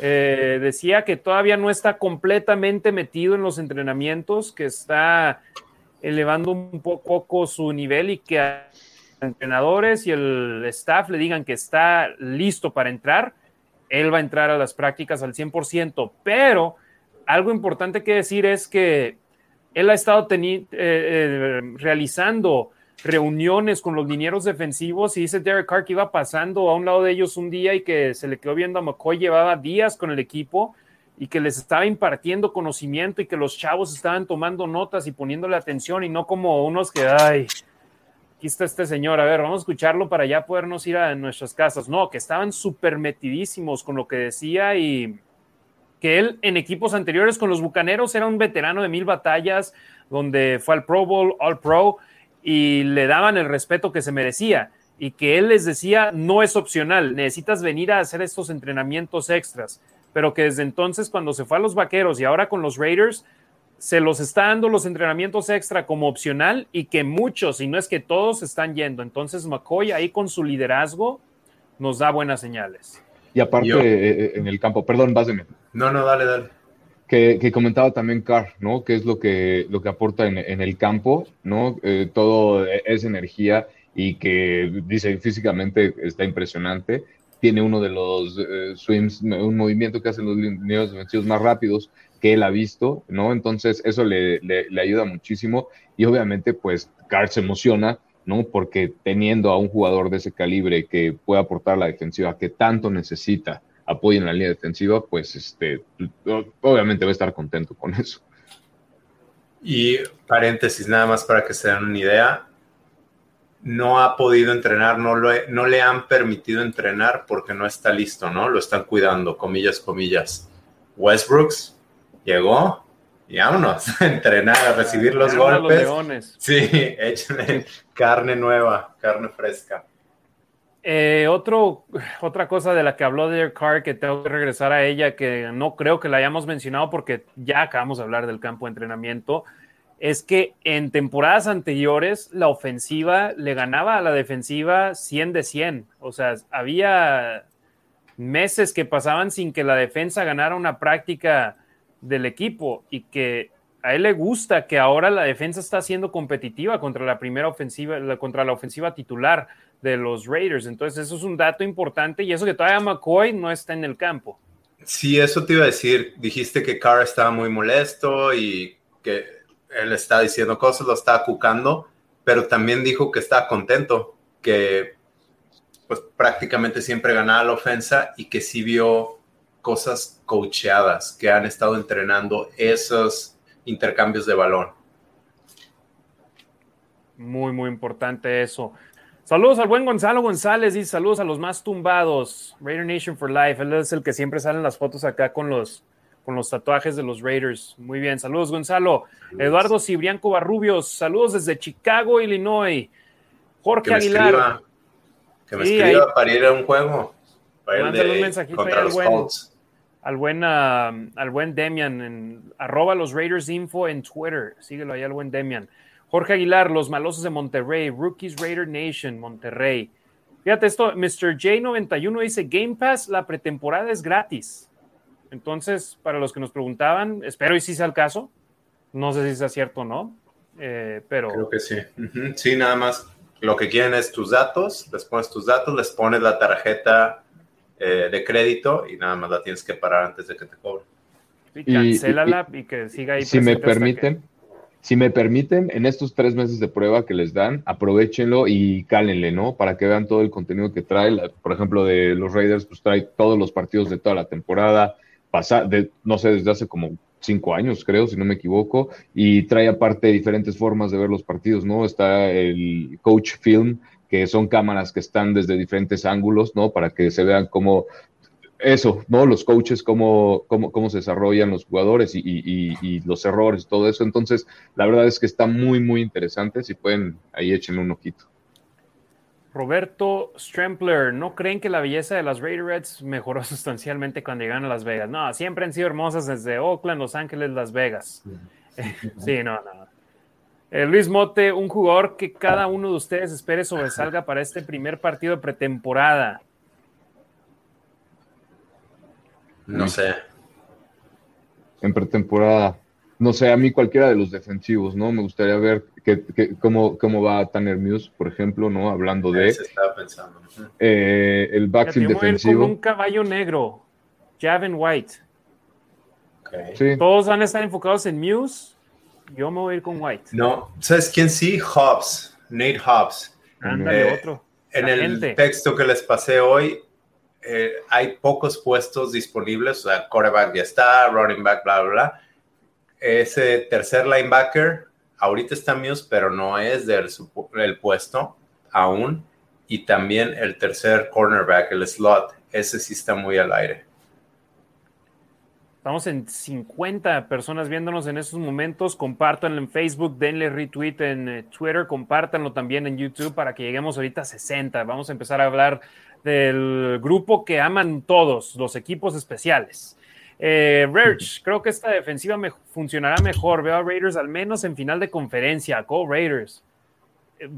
Profe Barco también como Ricardo, ¿eh? Amado Nervo, el hecho de que exista competencia entre ofensiva y defensiva puede ser por dos cosas. O la defensa mejoró, que es lo que todos deseamos, o de plano las bajas de Hudson, Jackson, Brown y Aguilar fueron considerables en la ofensiva. Yo creo que es más bien la primera, ¿eh? Phil Core, Merrick dará la sorpresa, será el jugador clave para la defensiva. Yo creo que él no puede sorprender porque lo que todos tenemos, eh, estamos esperando él son expectativas altísimas. ¿eh? Sí, claro. Eh, Sorprendería si hace mal las cosas. Algunos lo tienen como el defensivo del año. Rookie NFL Defensive, Player. of the Year. Eh, Amado Nervo, ojalá se habla muy bien de él. Eh, el Nick, saludos a toda la nación Raiders. Saludos, Nick. Saludos a toda la banda que nos está sintonizando desde múltiples países, cientos de ciudades alrededor de lo largo y ancho del mundo. Así que la Nación Raider no tiene fronteras y nosotros tenemos que continuar nuestro programa y el la última unidad de los Raiders que nos falta hablar de ella es la unidad de los equipos especiales que Ricardo, me encantó tu análisis, te ganan o te pierden partidos en muchas ocasiones, ¿no? Sí, a veces se, se les minimiza, ¿no? Cuando, cuando no debería de, porque están en los momentos críticos, ¿no? A fin de cuentas, ellos son los que te pueden poner el partido en, la bolsa o te lo pueden complicar muchísimo, ¿no? Dependiendo de tu pateador de despeje, de tu fildeador de despeje o de tu, no, si estás intentando un gol de campo. Entonces es muy importante, me, hay que darles sinceramente un, respeto enorme porque de ahí depende el juego, ¿no? Te puede, un muy buen pateador de despeje te coloca la, la bola en dentro de tu zona 10, bueno, dentro de la zona 10, y eso le da una ventaja, una ventaja a la defensiva muy grande, ¿no? En cambio, la ofensiva, si tienes, por ejemplo, un buen regreso de despejo, un buen regreso de kickoff, obviamente, pues la ventaja es a la ofensiva porque no tiene que recorrer tantas yardas. Entonces, teniendo esos, eh, eh, eh, conjuntando esas, esas partes y balanceándolo con una buena ofensiva, balanceándolo con una defensiva decente, si tienes esos tres puntos, ¿no? Que son básicos, obviamente vas a tener un partido, pues, exitoso de alguna forma. Sí, no se les da a Demian a veces el respeto o el reconocimiento que se les debe dar a, estos jugadores, ¿no? Sí, es muy importante. Son tres fases en el juego. Eh, cuando yo jugaba en infantiles, no le daban la, importancia a esta tercera fase, pero la NFL, los equipos de colegial saben la importancia que tiene el, como decía Ricardo, el tener una buena posición de campo y también y no perderla, el poder, el poder ganar esas yardas extras y también tener un pateador de, de, gol de campo en quien confiar. El año pasado eh, Daniel Carlson estuvo muy bien, eh, tuvo un gran porcentaje de field goals, creo que 95%, y pues esperemos que este año lo vuelva a hacer. Algunos no les gustaban y creían que lo iban a correr, pero nada más paréntesis, Recuerden que Gruden se quedó con Janikowski cuando Janikowski andaba medio fallo en su primer año. Y al final de cuentas terminó estando, ¿cuántos años? 20 años, no sé, más o menos. Sí, más o menos. Pero fíjate, me agrada mucho que ahora los Raiders, um, eh, porque en varios años, en aquel entonces, eh, ¿quiénes eran nuestras estrellas? Sebastian Janikowski y Shane Leckler, los equipos especiales eran las estrellas de, del equipo y afortunadamente ahora son una parte importante del equipo, más no, una, más no los jugadores más importantes. Y Carlson, lamentablemente hablamos de él mucho el año pasado y rompió récord y de todo un poco, pero porque pues porque en la, en la, zona roja el equipo no fue bueno e, intentó muchos goles de campo dentro de la yarda número 20. Y eso dolió las esperanzas del equipo de poder llegar lejos. Es correcto, por eso, por eso Daniel Carson terminó en primer lugar de la liga el año pasado, ¿no? Con 33 en, en, cuanto a efectividad y en cuanto a puntos, ¿no? En cuanto a puntos de toda la liga, exacto, con 144. Ajá. No, entonces eso te habla obviamente, pues sí, qué buenos números de un pateador, pero pues, ¿qué onda con tu coreback o qué onda con tu ofensiva? ¿No? Es ahí en donde en donde se ve la efectividad de, Daniel Carson, pero pues no se ve la efectividad de la ofensiva y, y pues no, o sea, no, no, no, no tendría que ser así, ¿no? Y aquí tenemos sus, sus estadísticas. Perdón, dale, Demian. Para el punto de Ricardo, eh, los, empató con los más puntos en la liga con 144 con Kuhn y con el pateador de Miami. Kuhn es el, o es el de Atlanta. Entonces, ninguno de esos tres equipos hizo los playoffs. Fíjate, Daniel Carlson, elegido en el draft. Él no fue agente libre no drafteado, lo escogieron los vikingos de Minnesota en la quinta ronda del 2018, selección global número 167. Pero Minnesota lo cortó después de que falló tres goles de campo en la semana número dos. Demian hablaba de que Janikowski batalló en su primera temporada como profesional y Gruden se siguió con él. Fíjate, Carlson falla tres goles de campo en su segundo partido como profesional y lo cortan los vikingos de Minnesota. Un mes después firmó con los Raiders en octubre del 2018 y como Raider lleva un total de 42 partidos, conectando 68 goles de campo de 78 intentos, o sea, 68 buenos, 10 cerrados.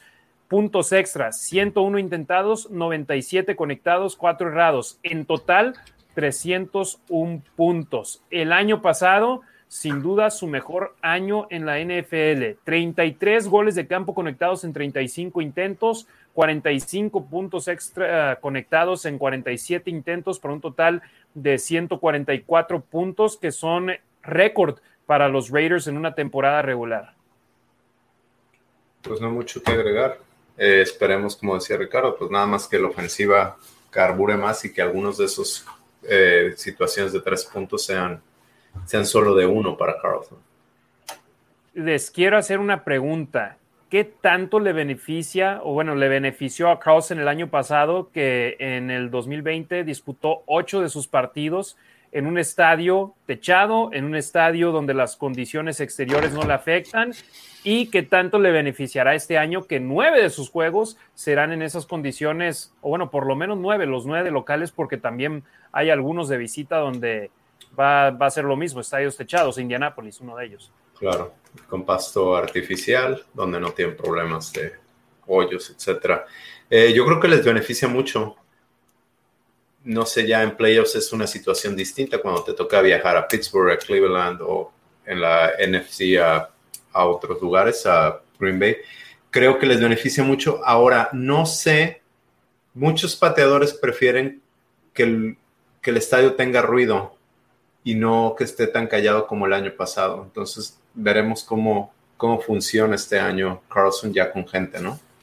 Pues mira, de entrada, el, partido que jugaban contra los Chiefs, ¿no? Ese, hubo aficionados, no era un estadio lleno, pero pues al menos había aficionados y ahí le fue, le fue bien, metió dos de dos. Entonces, pues si con gente hizo eso, ¿no? En un estadio semilleno, de alguna forma, con, con, la afición de los Chiefs, pues creo que a mí me deja un poquito tranquilo eso, de alguna forma. Pero ahí te va ese dato interesante. Los, gol, los las patadas que falló el año pasado el primero, un intento de gol de campo en Nueva Inglaterra, estadio abierto. Su segunda patada errada en Kansas City, punto extra, estadio abierto. La tercera, un gol de campo errado en Cleveland, estadio ah, abierto. Ese, el clima estaba espantoso. Sí, sí, sí, está terrible. Y la última patada que falló significó una derrota para los Raiders y fue la única patada que erró en todo el año en el estadio Allegiant contra los Delfines de Miami. Ah. No, contra Miami falló un intento de punto extra que convirtió lo que hubiese sido un partido de tres puntos en uno de dos. Y Miami conectando el gol de campo le ganó a los Raiders 26-25 en lugar de overtime.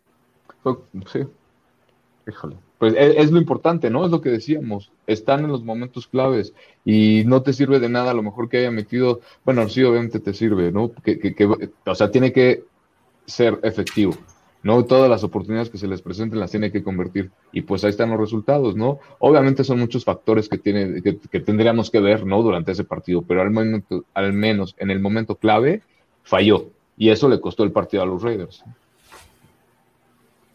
Pues Exactamente. Entonces, Daniel Carlson se vio sólido. En mi punto de vista, se ha visto beneficiado de gran manera el, jugar ahora en Las Vegas en lugar de Oakland, donde el campo era paupérrimo, donde ahora en Las Vegas, haz de cuenta, es césped natural, pero es prácticamente como si fuera césped sintético. Lo cuidan de una manera espectacular. Entonces, Carlson, imagínate Janikowski con estas condiciones, ¿cómo sería? No, No. Ay, no sé.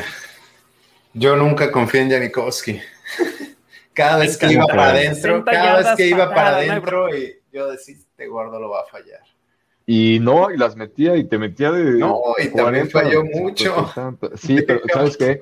Sinceramente, yo era uno de mis jugadores favoritos, ¿no? Cuando estaba ahí, porque, porque le daba mucho que ganar a los Raiders, ¿no? O sea, de verdad veía cómo, cómo, cómo sin ningún problema te metía los goles de campo que te metía. Y les ayudaba, obviamente, ¿no? Entonces me emocionaba a mí mucho verlo, aparte su personalidad, eh, todo eso me... Un Raider, ¿no? A fin de cuentas, para mí también. Mira, ahorita Daniel Carlson tiene un promedio de 87%, 87.17%. La carrera de Janikowski tuvo 80.4%. Digo, estás hablando de tres años contra eh, claro, y tantos. Sí. Claro, no, y, aparte, por ejemplo, considerar también que Janikowski no jugó en estadio cerrado de local, ¿no? Entonces, no, son muchas cosas que sí, definitivamente habría, habría que considerar, pero pues solamente el tiempo, el tiempo hablará a ver qué onda. Es más, mira, yo, y fíjate, y con Minnesota él jugó en estadio cerrado también, pero en estadio abierto, bueno, en sus primeros dos años conectó 36 de 47, 76.6% de efectividad si le quitamos el año pasado donde fue 33 de 35 Carlos. Entonces, eh, los números los podemos maniobrar para beneficiar cualquier... Exacto, cualquier eh, tema que tengamos. Pero ahí está Carlson al momento. El año pasado se vio sólido. Ahora pasemos al siguiente miembro de los equipos especiales de los Raiders y se trata del pateador de despeje AJ Cole agente libre no drafteado en el 2019 de la Universidad Estatal de Carolina del Norte. Disputó todos los juegos en sus primeros dos años como profesional con los Raiders. Promedio de yardas por patada bajó de su primer año a su segundo. En el 2019, 46 yardas por patada, que eran el, eh, fue el decimocuarto mejor en la liga con 40 o más patadas de despeje. Y este año pasado bajó casi dos yardas completas, 44.1 yardas por patada, que fue el vigésimo sexto mejor en toda la liga. Pero también hay que decirlo, en su año de novato, en el 2019, tuvo 67 patadas y ese número bajó a 44 en el 2020 porque la ofensiva fue así de efectiva y de explosiva que no lo necesitaron tanto. De acuerdo, creo que, creo que es buen pateador, creo que le falta mucho por mejorar, pero a mí me gustan los equipos especiales que tenemos. De hecho, me gusta también que vienen juntos, como Janikowski y Leckler. Estos están juntos y también nos pueden durar 10, 15 años. ¿Quién era el snapper que teníamos? John Condo. John Condo. Leckler y Janikowski, el trío. Y ahora acá está AJ Cole, Trent Sig y Daniel Carlson son ahí el trío. Y viven, duermen, comen juntos, se la pasan. Por eso son especialistas, ¿no? Están específicamente en esas posiciones, centrando largo todo el tiempo, viendo cómo fildean el balón los, los, los pateadores, bueno, AJ Cole, ¿no? Para, o sea, practicar todo eso, ¿no? Ritmo, cadencia, lo que decía Demian hace rato, ¿no? Todo eso lo tienen que practicar y por eso tienen que pasar tanto tiempo juntos. Pero es que eh, Sig, él hace snaps nada más para AJ Cole. Nada más. o sea, Cole recibe el balón ya sea cuando va a despejar el ovoide o cuando detiene el balón en las patadas de gol de campo. Entonces, ellos dos tienen esa conexión y después eh, Carlson necesita de Sig que sea muy efectivo. Entonces, por eso estos tres son el grupito. Son todo lo que necesitan el uno del otro. Y hablando de Trent Sig, él es el long snapper del equipo agente libre no drafteado en el 2018 de la Universidad Estatal de Colorado. Llegó a los Raiders en septiembre del 2018 y desde entonces ha disputado 47 juegos seguidos y acaba de firmar un contrato por tres años, 3 millones 422 mil 500 dólares, de los cuales poquito más de medio millón son garantizados. Un contrato estándar para un long snapper, no va a poder exigir más, es prácticamente un poquito arriba de un contrato mínimo. Sí, perfecto. Pero pues es buena lana. No necesita más, no se lesiona. Imagínate, ganas un millón de dólares por año y juegas 15 años. Con 15 milloncitos puedes vivir bien el resto de tu vida, ¿no? Sí, y va subiendo. Va subiendo el tope salarial para cuando termine su carrera, si estés 15 años, va a andar ganando 30, 25. Exacto con la siguiente parte de los equipos especiales continuamos. No hay mucho que decir de un, long snapper. Eh, regresadores de patadas de salida, colocados como titular en el primer depth chart están Jalen Richard y Kenyon Drake. Detrásito de ellos, Henry Ruggs tercero y DJ Turner. Pues Jalen Richard ha estado lesionado y estuvo en la lista de COVID. No ha estado practicando. Drake. tal vez no va a jugar en la pretemporada.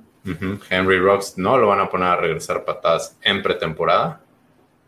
Y, pues DJ, Turner, tal vez no la, no la hace para, la, para el roster de 53. Sí, yo creo que sí deben, deben encontrar a alguien más regresando patadas. De kickoffs me parece bien Richard, si se queda en el equipo, pero patadas de despeje está también Hunter Renfro. Continuamos, con esa lista en corto, pero, pero sí, Drake en la única patada de salida que lo vi que iba a recibir, hizo fumble enfrentito de mí. Entonces ya sí que, ay, caray, pero luego también vas, si es un regresador, puede recibir un impacto muy duro y no quieres perder a tu corredor 1B, no quieres perder a tu corredor 1B en una, patada de salida. Pero tampoco puedes poner, ¿estás de acuerdo? Eh, pero justo eso, no, tampoco vas a poner, por ejemplo, un Trey Ragas, ¿no? A fildear precisamente para eso, ¿no? Tienes que tener a gente de confianza precisamente por lo que significa regresar una patada de kickoff, ¿no? Porque la regresas obviamente dentro de tus primeras 15 yardas. Si pierdes el balón ahí, pues estás frito automáticamente. Ahora. Y las perdón, las patadas de salida son touchbacks de 25 yardas y ya muchos pateadores y equipos especiales por medios coordinadores están dando indicaciones de patear el balón cerca de la yarda 5 para obligar al equipo rival a querer sacarla y luego ya los rivales están más cerca de la mitad del campo y te llegan más pronto, entonces los impactos no los puedes evitar al 100%. sería bueno tener esos números y ver qué porcentaje de regresos de patadas se dio la temporada pasada, ¿no? Porque también, pues muchas, pues sí, son touchbacks. Entonces, pues ya no, no estás el, exponiendo. propio Richard se, lesionó el año pasado en una patada de salida, en un regreso de patada de salida. ¿Fue el año pasado? Yo me acuerdo que le pusieron una planchada espantosa. Denver. Contra Denver. Denver, es correcto. Sí, le plancharon el traje horrible. Regresadores de patadas de despeje. Ahí disculpen las fotos, el anterior y este no son ninguno de estos jugadores, no me dio tiempo de cambiarlas, pero regresador de patadas de despeje, Hunter Renfro. Bueno, por lo menos es güero. Entonces ahí, eh, el mismo tono de piel. eh, DJ Turner y Dylan Stoner, dos jugadores que tal vez no estén en el roster final de 53, son los que están detrás de ello, de Renfro, pero igual, Renfro, si lo vemos en pretemporada, no va a regresar patadas de despeje. Y para Turner y Stoner, ellos tal vez sí lo hagan, y si lo hacen de buena manera, esto les puede dar pie a que ganen un lugar en el, en el roster de 53 como especialistas. De acuerdo. Pero ahí sí, Renfro en la campaña regular, ese es puesto de él. Sí, no, eh, eh, eh, inamovible. Le, fue muy bien regresando despeje. Terminó en sexto lugar, creo, de toda la liga.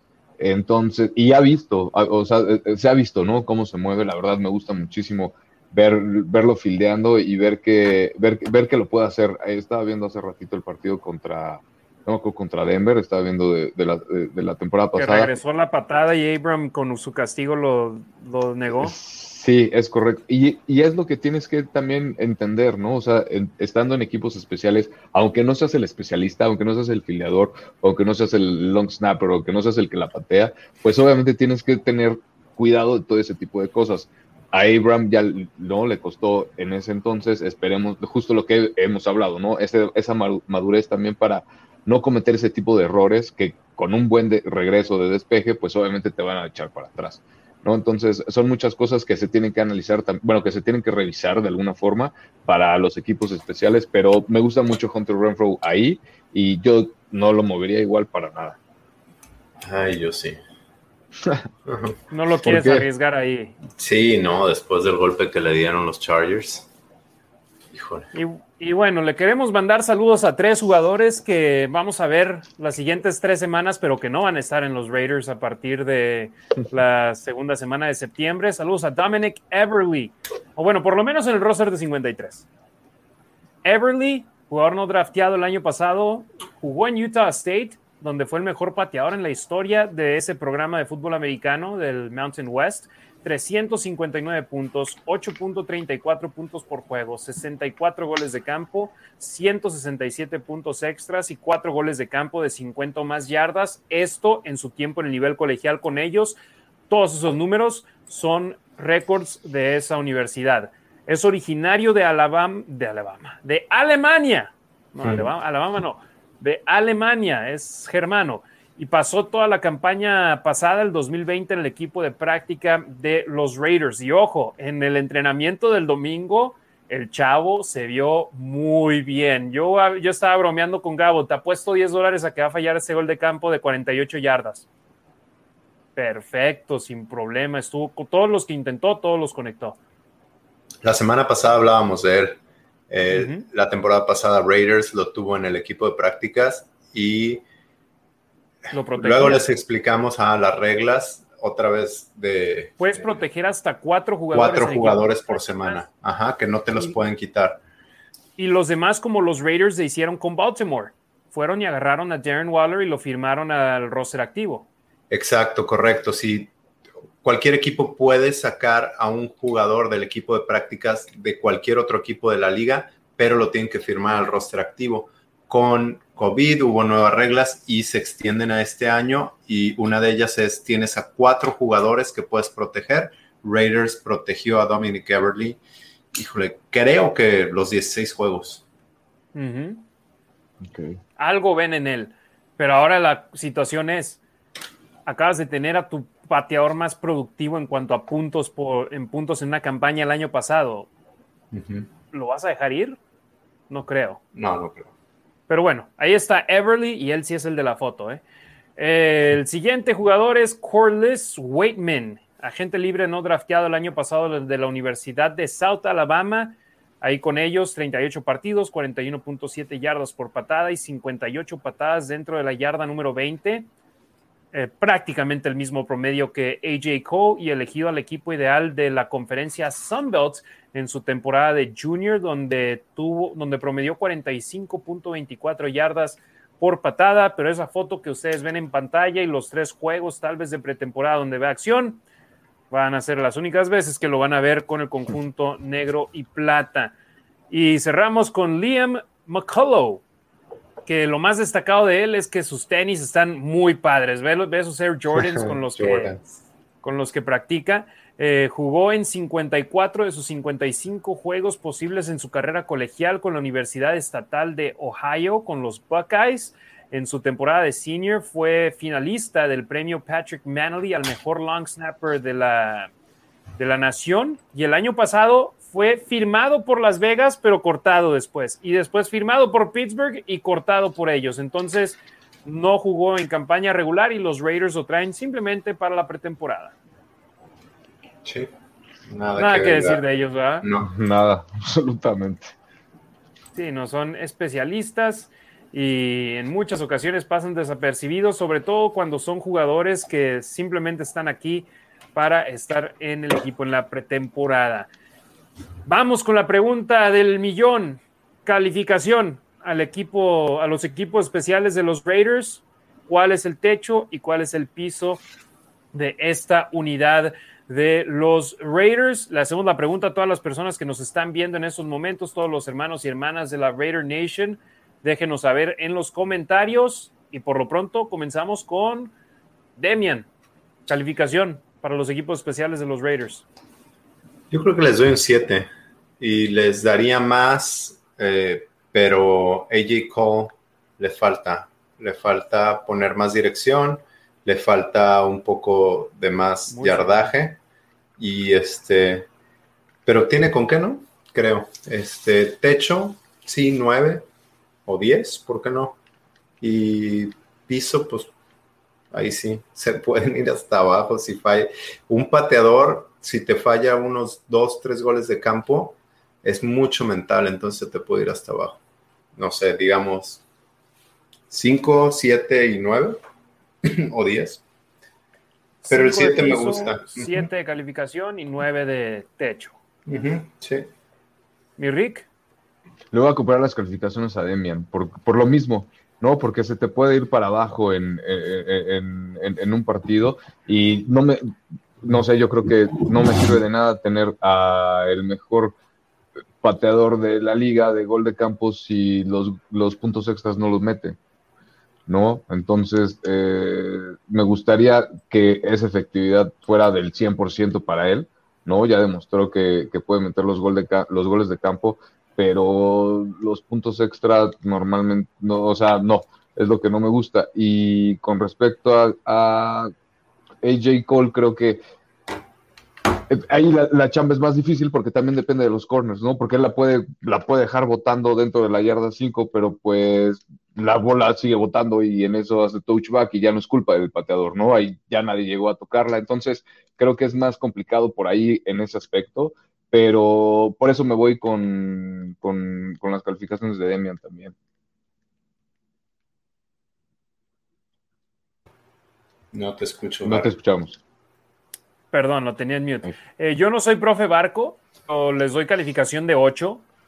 Eh, me gusta esta unidad de los Raiders. Demian, un apunte súper acertadísimo, el de colocar las patadas en las, bandas del campo en lugar del centro. Eso es algo que necesita mejorar AJ Cole. Y yo también quiero ver a Daniel Carlson no intentar tantos goles de campo dentro de la zona roja para los Raiders. Entonces, obviamente, si intenta más goles de campo de 40 a 50 yardas de los que intentó este año, su efectividad va a bajar un poco, pero tengo buenas esperanzas en, en Carlson. Me gusta mucho Seg, me gusta Cole, entonces les doy un 8 un piso de 7, no creo que vayan a tener un bajón, pero lo, estoy deseando que el piso sea 7. Y el techo, creo que esta unidad puede acabar siendo una de las mejores de la liga. Me voy con un 10. Entonces, ahí estoy yo, 7, 8, 10. Vamos a verlo con lo que, dónde nos quedamos con la Nación Raider, que siguen mandando muchos saludos y, muchos comentarios eh, para nosotros. Así que les agradecemos mucho. Em, a ver, ¿dónde nos quedamos? Aquí con el buen amado Nervo. El Nick, saludos a toda la Nación Raider. Raúl Ramírez, Jacob y Blake, buen dúo. Anabel Lara, Go Raiders, saludos mis hermanos desde la Raider Nation Wrecking Crew Chihuahua y los meros meros. Gracias Anabel, siempre compartiendo nuestro contenido ahí ella. Phil Core, ojalá Merrick no salga como Arnett. Merrick, posición diferente y dicen que cubre muy bien el terreno como safety, así que vamos a ver. Y Arnett va a ser su primer año completo, el fortachón que dijo, vean cómo estoy fuerte, les presumió el culo los conejos ahí a la prensa hoy. por cierto, fue refrescante ver cómo estaba suelto, dijo tres groserías y no se dio cuenta hasta que dijo la tercera y dijo, perdón. Eh, eso me gustó, me gustó él, pero también eso sucedió porque tenía a la gente enfrente de él, a la prensa, porque podía hablar directamente con ellos en lugar de como sucedió el año pasado, donde nada más eran o voces o viendo gente en un monitor. Entonces, vamos regresando a la normalidad poco a poco. Sí, dices que se ve muy suelto, no es que nada más haya querido enseñar. Le preguntaron, oye, ¿te ves más, más pesado, te ves más grande? Y sonrió y dice, sí, miren, he estado trabajando. Y se, quitó, el podio, se movió para que le tomaran bien las fotos.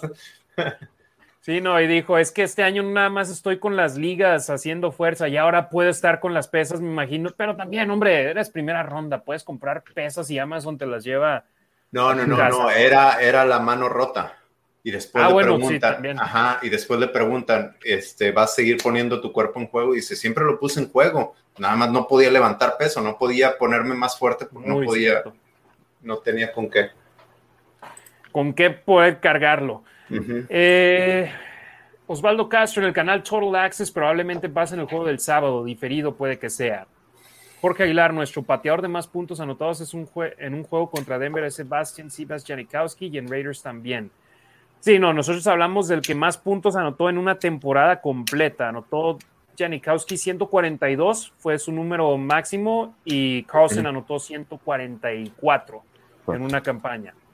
Eh, pero sí, Janikowski, créeme, yo mi número favorito es el 11, no por Janikowski, pero eh, me tocó verlo mucho tiempo con, con, los Raiders. Vic Mike, la defensiva y sus jugadores serán el punto de enfocarse por parte de los entrenadores en esos partidos de pretemporada. Venga Raiders, muy cierto. Eh, a Carl Nassib sí lo tenemos que ver, ¿no? Darius Phylon lo tenemos que ver. Sí, claro. Dicen que Carl Nassib se ve muy bien. con Quentin Jefferson. Ah, claro. O sea, los que descansan son en Gakwe, es Max Crosby, eh, tal vez Cleveland Furrow, eh, después de que sufrió un par de lesiones el año pasado. Y, con eso de que lo andan rolando con, el segundo equipo, ¿no? Pues probablemente se vea, se vea más de él, ¿no? Entonces, porque pues obviamente está atrás de Max Crosby, entonces pues tiene que demostrar, ¿no? Tiene que, que seguir viendo y lo mismo, ver cómo los, los van encajando para, para, pues, para el sistema defensivo que quieren implementar, ¿no? Vic Mike, Daniel Carlson es muy buen pateador y lo será esta temporada. Amado Nervo, Carlson, buen pateador, muy regular, me dio buenos puntos en el fantasy del año pasado. Fíjate, buen apunte ahí. Eh, y aparte dice, el problema es que fueron demasiados intentos por el problema de la ofensiva en la zona roja. Luis Reyes, sí es bastante bueno, pero lo vemos mucho en el campo. Eduardo Cibrián Covarrubias. Es que, bueno, en ese punto, obviamente no lo queremos tener en el campo tanto tiempo porque preferimos anotar de a 7 que de a 3. Pero cuando tu ofensiva se estanca y estás en territorio de gol de campo, pues necesitas intentarlo, agarrar los puntos, entre comillas, seguros, ¿no? Porque si te la juegas en cuarta y no sumas, eso es más grave. Eduardo Cibrián Covarrubias, The Black Hole Baja México Chapter presente. Saludos a los malosos de Monterrey, los más tumbados, Raiders de la Baja, Nomads de San Diego y a la Raider Nation Wrecking Crew de Las Vegas. Estuve con la Raider Nation aquí, la Wrecking Crew en el tailgate del domingo. Era entrenamiento y traían un ambientazo increíble. Ya imagino cómo va a estar este sábado y después en la semana 1. César Tejeda, Carlson está haciendo poco a poco olvidar a Sebastian Janikowski. Phil Core, a Janikowski no se le olvidará nunca, pero ojalá y deje su nombre bien en alto en nuestro equipo de Daniel Carlson. César Tejeda, además Sebastián sí tacleaba, tenía cuerpo de liniero en cuanto a patadas de salida, ¿no? Eh, Ignacio Larcón, hey, respeto para el gordo pelón Janikowski, maloso de oro, se le extraña. Eduardo Cibrianco Barrubias, manda saludos a Odín y a Live Fox. César Tejeda, Cola, además de patear largo, eleva mucho el balón y así le da la oportunidad de que lleguen a taclear. Sí, tal vez no la patea tan larga, pero es cierto eso del hang time, ¿eh? de dejar el balón en el aire bastante tiempo le ha beneficiado a los, a los Raiders.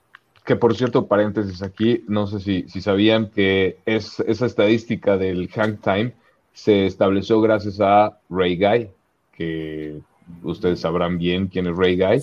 y es correcto, y, inclusive tiene un premio en, colegial, ¿no? Al mejor pateador de, despeje. Correcto.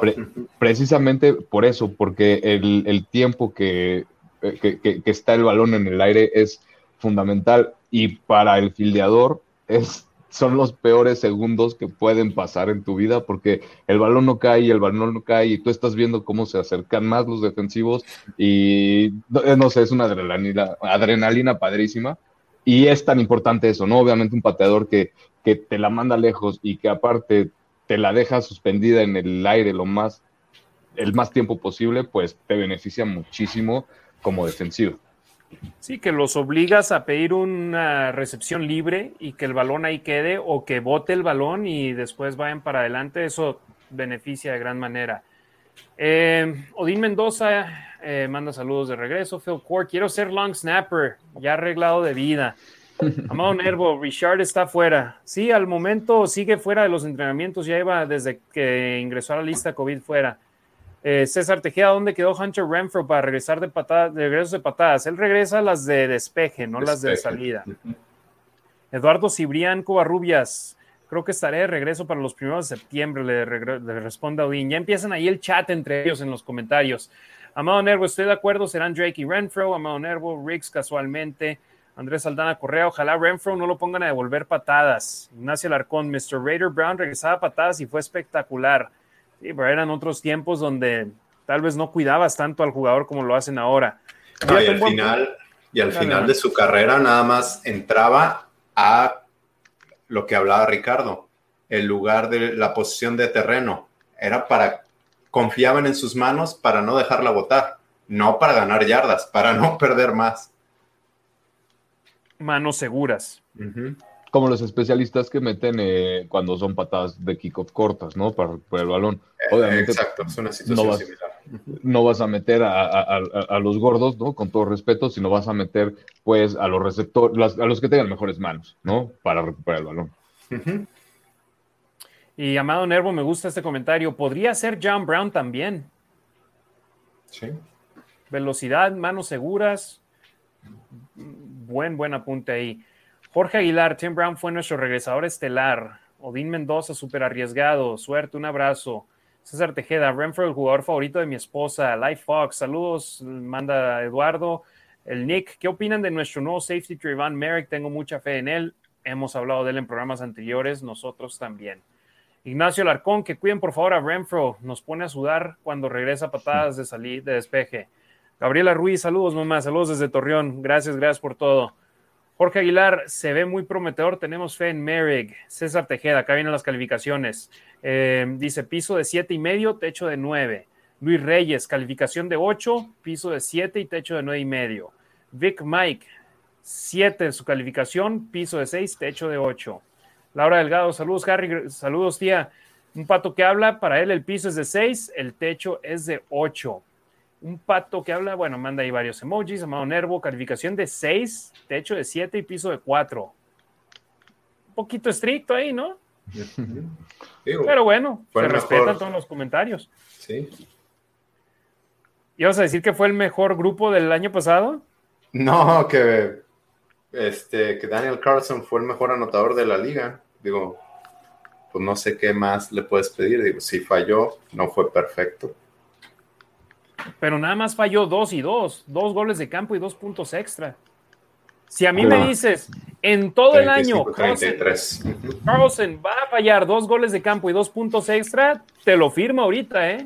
Aunque el punto extra contra Miami nos costó el partido, Exacto. bueno, no nos dio la oportunidad de seguir en él. ¿En cuántos juegos seguimos gracias a que él anotaba los, las sí, Sí, no, no, no, lo puedes, no puedes resumir a lo mejor eh, la carrera de, en la temporada, ¿no? Por ese partido nada más. No, obviamente si los Raiders estuvieron en esa situación al final de la temporada fue porque se lo buscaron y porque no hicieron lo que tenían que hacer en todos los demás partidos, ¿no? En los partidos que sí podían ganar cuando no dependían de un pateador. Entonces, eh, eh, es, es, es, lo complicado de, Es por eso que no me gusta que, que, los juzguen así a los pateadores, porque hay, hay muchas cosas que ver y los pateadores también son personas. Entonces, este, hay que defenderlos y, y, y ahí estamos con ellos. Eh, Mon Llanes de Villanueva, saludos, mándenme saludos. Saludos. La patrona. Gracias, gracias. Demian y yo te mandamos saludos. Ricardo, un beso. Eh, Martín Villarreal dice: Amigos, Martín Villarreal de Monterrey, el número 91 de Raiders era de Baltimore, efectivamente. Yannick Ngakwe. Ah, Eh, José. Antonio Díaz Rosas, la calificación sería de 6. Creo que falta un especialista en regresador de patadas, pero creo que el techo puede ser de 9 por la misma deficiencia. Arriesgar a Renfro no me gusta. Sí, a muchos no les gusta que se arriesgue a él. Esperanza Rodas Nuila, que se arme un fantasy de la Raider Nation. Ricardo, que vayan a tu Twitter, ¿no? Por ahí nos Sí, etiquetaron. Eh, eh, Sí, está la liga abierta. Ahorita les digo cuántos lugares tenemos disponibles todavía. Y si se cierra, pues hacemos otra, no hay ningún problema. Yo sinceramente no puedo entrarle, pero que se arme ahí entre la Raider Nation, que hagan una apuestita, que la pasen bien. Esperanza, arroba Rasgit, más bien acá. Arroba Rasgit, esa es el- la cuenta de Twitter y de Facebook, de, de Instagram, del buen Es Ricardo, correcto. así que ahí síguelo. Roberto Strempler, piso de 7 y techo de 8. Yo creo que es un grupo muy estable. Jorge Aguilar, calificación de 8, techo de 9 o un poco más este 2021. Amado Nervo, estamos hablando del combo. Otra cosa sería con Marquette King, el número 7. Uf. Él era un excelente pateador, pero lamentablemente tenía mucho bagaje, ¿no, Demian? Ajá. Pues tanto que está fuera de la liga, siendo mejor que algunos de los pateadores que están en la liga. Sí, no es racismo ni nada por el estilo. El problema Ah, no, es no, que no. quieren que estos jugadores sean discretos, sean calladitos. Eres pateador de despeje, casi no te dejan tener ese swag, digamos así. No, Y y él le, era demasiado Sí. exuberante. y les costó mucha lana, bueno, a él, pero también este, yardas al equipo. Y no vas a perder yardas por un pateador. Me perdonen, pero no. Digo, si Josh Jacobs te anota un touchdown de 90 yardas y luego celebra y pierdes 15, pues bueno, pero no por un pateador, por encajonar a los broncos y hacer el caballito. Exacto. José Antonio Díaz Rosas dice, al final el juego de Miami se perdió por Arden Key y la defensa. Es... Sí, no. O sea, sí, o sea, estoy tiene, de acuerdo. tiene razón, pero también es- el pateador con los puntos extras necesita ser efectivo. No, y cualquier jugador te va a decir, hacen un análisis de todo el juego. Y lo que yo hacía en el podcast que hacía en Nación Raider Pod, nombraba cinco jugadas más o menos que afectaban el curso del partido. Entonces, a lo mejor un offside, cuando ya vas a anotar, te costó, en lugar de tercera y uno, es tercera y seis, y luego Gruden saca otra jugada, y entonces ya tuviste tres puntos. Y la gente no está pensando en eso, la gente se está acordando del punto extra fallado o del face mask de Arden Key, que se pasó diciendo tonterías esta semana, pero es otro tema. Y este, entonces es un juego de, de equipo y hay muchísimas jugadas que afectan el, el rumbo del partido. Game of inches. Juego de Correcto. pulgadas. Y, y tener el balance entre, entre esas, perdón, Harry, entre, el balance entre esas tres fases que decía Demian al principio, ¿no? Porque si no tienes ese balance entre la ofensiva, la defensiva, los equipos especiales, olvídalo, estás frito. Y, y los Raiders no lo han tenido, no lo han tenido, por eso, pues obviamente no han tenido los resultados esperados. Entonces esperemos que, que los equipos especiales han sido constantes de alguna forma, ¿no? Sí costó ese partido, desafortunadamente por el punto extra, pero pues ya estaban a, era la semana 16, o sea, no, no era el Super Bowl, ¿no? Pero una victoria te mantenía en disputa por un juego, en- Claro. por un lugar en los playoffs. Eso fue lo que caló. Amado Nervo dice, se perdió por Gruden. Hasta eso, ese partido fue uno de los más decentes de la defensa en la temporada, ¿no? Pues sí, sí, se pierde por Gruden, por Gunter, por Big Carr, Mike por dice, se todos. perdió por, fíjate, Mike dice, se perdió por la decisión final de Gruden con la cobertura final. La recuerdo todo, lo recuerdo todos en casa, estaba contra mí, jaja, pero siempre Raider, ah, porque su familia es Delfín. Pero dile, Demian, lo que tengo en mente. A ver, Gruden sí es el responsable, pero no era el coordinador defensivo. El coordinador defensivo era el de la línea. No, ya lo habían corrido. Marinelli, Marinelli. Marinelli. Y ¿Seguro? ¿Sí? Estoy casi seguro. Y el coach de los backs defensivos estaba en casa eh, porque estaba en la lista de COVID. Y quien estuvo coachando arriba a los profundos fue Mike Mayock y un jugador. ¿Quién fue? No me acuerdo. Pues a lo mejor el más veterano, no me acuerdo, pero pues en teoría no tendría que ser el más veterano. estaban arriba mandando los Joiner. No me acuerdo. Oh, era Heath, ¿no? Sí, Jeff Heath creo que sí. O hasta Larry Callen andaba ahí metido, no sé. No, o bueno, había un jugador pues. activo, caray, se me va el nombre. Creo que sí, sí era un jugador activo, ¿no? Que estaba coachando junto con Mike Mayo, quien jugó. estaba fuera. Ajá, de back defensivo en la liga. E, es, eso, eso era lo que había. Y no es, no es excusa, pero pues eso fue lo que pasó. Eh, Esperanza Rodas Nuila, nuestro último comentario de los equipos especiales, dice, Say Jones puede ser regresador de patadas y queda en el equipo. O Snead también puede tomar esa posición. Perdón, sí fue Heath que, estaba fuera con una conmoción. Eh, me gustan las opciones de Esperanza Rodas Nuila, no había pensado en ello, pero Zay Jones o Willie Snead también alternativas. O sea, no creo que sean las posibilidades 1, 2 y 3, pero ahí que queden como alternativa. Y ya sé que, vamos de salida porque llevamos dos horas, pero no podemos terminar este programa, Demian Ricardo, sin hablar de lo que sucedió en Canton, Ohio, este pasado domingo, con la entronización de Tom Flores al Salón de la Fama del Fútbol Americano Profesional. Tuvo que esperar 22 años desde que fue elegible por primera vez para eh, entrar al Salón de la Fama y ahí está, gracias a Dios, afortunadamente recibe este reconocimiento en vida. Eh, Carol Davis fue la que lo introdujo y Mark Davis fue el que le ayudó a develar el busto.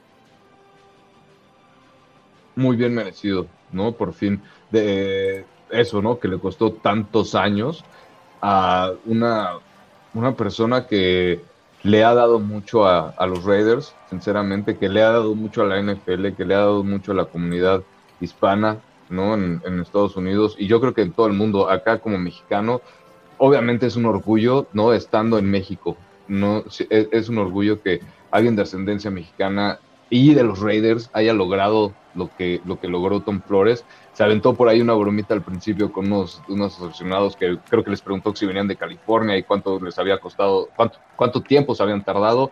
Y él dijo que pues, él obviamente también le había costado muchísimo tiempo, ¿no? Se había tardado muchísimo tiempo en llegar a Canton. Y pues sí, ¿no? A fin de cuentas, él tendría que haber estado desde hace muchísimo tiempo. Afortunadamente le tocó en vida, ¿no? De alguna forma. Y pues qué bueno, qué bueno, muy, muy, muy bien merecido.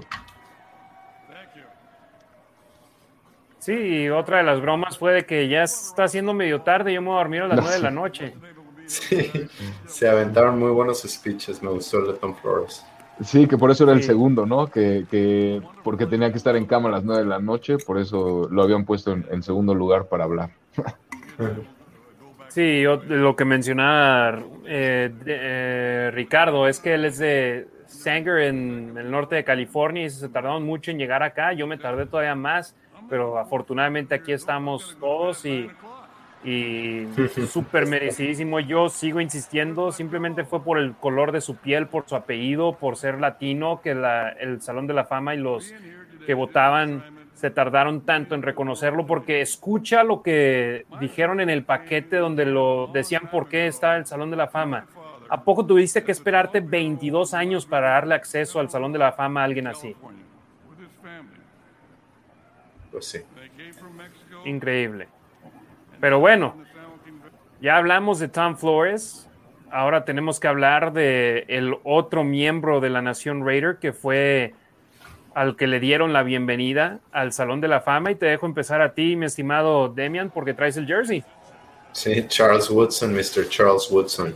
Eh, pues nada, ¿qué más? ¿Qué agregamos con respecto a lo que dijimos la semana pasada? Me gustó mucho el speech tuve la oportunidad de verlo con mi familia. Eh, le dio las gracias eh, a su madre su madre fue el centro de, de su speech y su familia.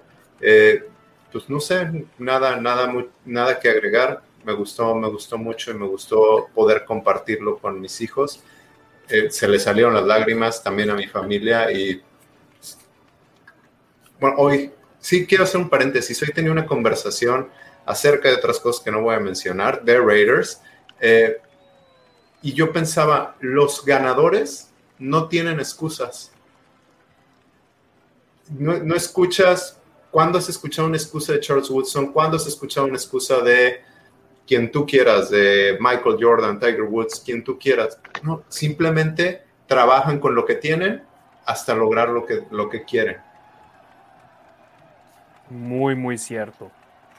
Excelente punto ahí, mi estimado eh, Demian. Charles Woodson arrancó su carrera con los Raiders, se fue a los empacadores de Green Bay, ganó un Super Bowl, regresó a los Raiders y uno de los mejores profundos en la historia de la liga, elegible por primera vez este año y este año es entronizado en el Salón de la Fama del Fútbol Americano Profesional. Eh, el referente más grande de los Raiders en, las últimas dos décadas. sin, lugar a duda, ¿no? Eh, lo, lo, que consiguió, bueno, no consiguió desafortunadamente nada con los Raiders, pero cómo se ganó la afición. Yo soy uno de, esas personas a las, que, a las que se ganó definitivamente. esto, el, speech que tuvo el, domingo, la verdad fue, se me, puso, se me puso la piel de gallina, cómo le habló a su mamá, todo lo que, lo, que se vino diciendo durante la semana, ¿no? Él comentaba que era increíble que su mamá, que pues le había puesto los pañales, ahora le fuera a poner la, chamarra de, del Salón de la Fama entonces, no sé, o sea, compartir con, tu mamá como, como jugador, compartir con, tu mamá durante tu vida de jugador es lo mejor que te puede pasar, de las mejores cosas, que tu mamá esté ahí todo el tiempo y es la que te lava los uniformes, es la que te apoya, es la que se preocupa porque si te meten a fildear, ¿no? Para que no te pase nada, por ejemplo, ¿no? Entonces es, eh, y, la educación, ¿no? Aparte que le, todo lo que decía de ella, ¿no? Que era madre soltera, que la, que, que, la sufrieron, ¿no? La sufrieron bastante. Y pues ahí está lo que decía Demian, ¿no? A fin de cuentas, no importa de dónde vengas, yo creo, pero si haces lo que tienes que hacer, si trabajas duro, si no te esperas a que las cosas sucedan y tú haces que sucedan, pues te lleva a tener resultados como, como, como lo de él, ¿no? De alguna forma, llegar a ser el Heisman defensivo es impresionante que haya jugado en los Raiders, que haya empezado de corner, que haya jugado de safety, que en las dos posiciones haya jugado súper bien. No es lo mismo jugar de, aunque son, aunque a fin de cuentas defienden el pase, no es lo mismo jugar de, de, corner, porque de corner tienes el, soporte de alguna forma de la línea lateral, ¿no? Entonces, nada, te tienes que preocupar a lo mejor por echarlos para adentro, pero de safety tienes que estar al pendiente de todo el cuerpo, de todo el, campo. Entonces, esas habilidades que tenía para, para, jugar y lo que demostró desde que jugó en Michigan, híjole, la verdad es que impresionante, me agradó muchísimo cómo, cómo, cómo se desenvolvió sin ningún problema durante su carrera y, mis respetos para él, bien merecido también, la verdad.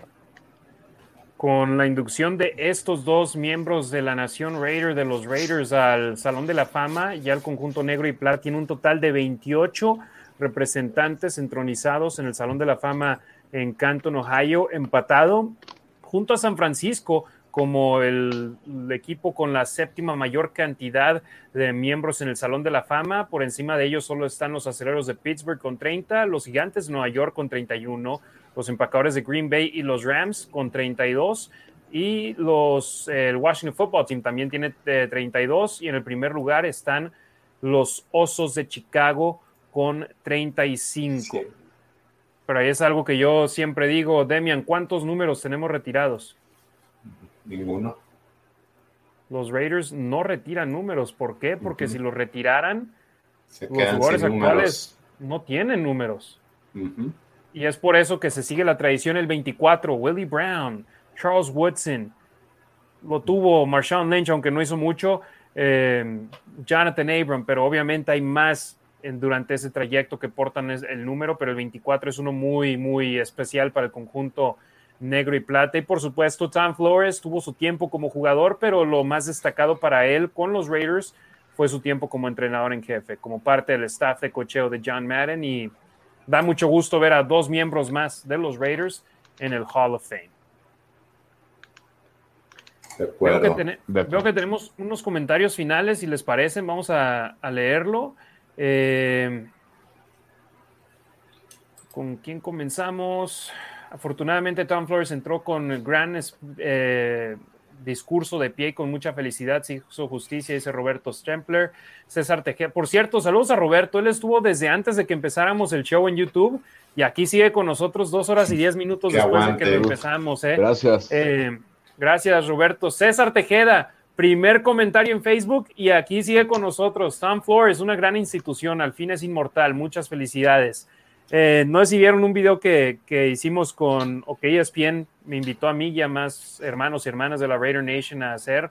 En el yo hice un discurso completo de un minuto y nada más usaron ahí unas partecitas, pero una parte importante que yo dije es que para la nación Raider, Tom Flores ha sido inmortales por, inmortal por cuatro décadas. Afortunadamente, ahora también lo es para el resto del mundo del fútbol americano y lo tiene súper merecidísimo. Em, Eduardo Cibrián Covarrubias, lástima que esperaron tanto tiempo para darle su conocimiento, lo bueno que lo vivió para aceptarlo, historia fue hecha ese día. Felicidades, Coach Flores. Life Fox, viva Tom Flores, César Tejeda, Woodson ganó todo. Sí, lo único que le faltó fue un MVP en la NFL, pero fue el último jugador defensivo o 100% defensivo en ganar el, el Heisman, MVP defensivo, novato del año defensivo, eh, Super Bowl con Green Bay y hasta hizo un poco relevante a los Raiders en nuestros peores años cuando regresó. Jorge Aguilar, coach Tom Flores con cuatro anillos de Super Bowl ganados, cierto, uno como jugador, uno como entrenador asistente, dos como head coach. Eh, Jorge Aguilar, Charles Woodson, todo un Raider. Me sorprendió que no se aventó el grito, ¿eh, Demian? Yo pensaba sí, yo sí lo esperaba. ¿Sabes qué? También a lo mejor no se quiso poner en situación de que no dijera algo de Packers. No, y me parece hizo todo parejo. Habló igual de Michigan, habló igual de ah, los Raiders, habló igual de Green Bay. Nadie por encima de otros. Pero yo esperaba un Raiders. Hola, O. Este, sí, yo esperaba algo más, pero está bien. Y cuando dices que habló parejo, no solo Michigan Packers, sino a todos los jugadores de fútbol y a los fans y a todos. Dijo, gracias a ustedes es que estoy aquí. Y este es de todos nosotros. Dijo, pónganse de pie todos con los que jugué en Piwi, en, en, mi, en mi ciudad natal, todos los con los que jugué en preparatoria, todos con los que jugué en con los Raiders, todos con los, bueno, Michigan, todos con los que mencionó Raiders y todos que son aficionados de, de mis equipos y pónganse de pie todos y muy padre. yo me paré, yo me paré. Sí, eso que yo me paré. Cuando dijo yo, mi esposa se me queda viendo decir, este güey, Pero, son las, nueve de la noche, no me todavía, Ricardo se para otra vez. Sí, yo llorando y parado, así como si fuera el himno nacional. Sí, la verdad es que muy, muy emocionante, sinceramente. Un pato que habla. Felicidades a los tres por otro gran episodio. Seguimos en contacto y let's go Raiders. Big Mike, cierto, Demian, uno de los más grandes, profundos y 100% Raider. Eh, muy profesional. Eduardo Cibrianco Barrubias, muy humilde. Charles Woodson, felicidades. Jorge Aguilar, falta Cliff Branch y Jim Plunkett en el Hall of Fame. Lamentablemente, cuando suceda con Cliff Branch, no va, no va a poder estar presente. Ya falleció. Jim Plunkett, más les vale que lo hagan cuando esté todavía vivo. Amado Nervo, los Raiders no las. ¿Mandé? Lester Hayes. Otro también. Amado Nervo, los Raiders no nacemos solo en Oakland, Los Ángeles o Las Vegas. Los Raiders nacemos donde nos da la gana, a nivel mundial. No solo somos un equipo, un estado, un país, somos una nación, un estilo de vida.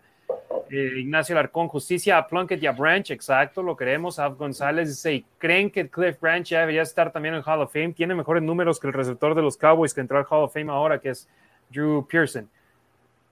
Claro, debería estar en el Salón de la Fama. Pero fíjate, yo creo que ahora van a calmarse tantito con los jugadores de los Raiders. Dicen, ya les dimos mucho. Ahora que se esperen más. Creo que es lo que va a pasar lamentablemente. puede ser. Odín Mendoza, ya no cené. Buen reportaje. Saludos, gracias. Muchas gracias, Odín. Ya cené ahorita, ya vamos a acabar. Luis Reyes, dos grandes referentes de los Raiders en el Salón de la Fama. César Tejeda, Cliff Branch está en este año, podría ser elegido. Lástima que no lo recibirá en vida. Debería de estar ahí. Eh, Jorge Aguilar, Drew Pearson quedó corto frente al número 21, Speed Kills, que por supuesto es Cliff Branch.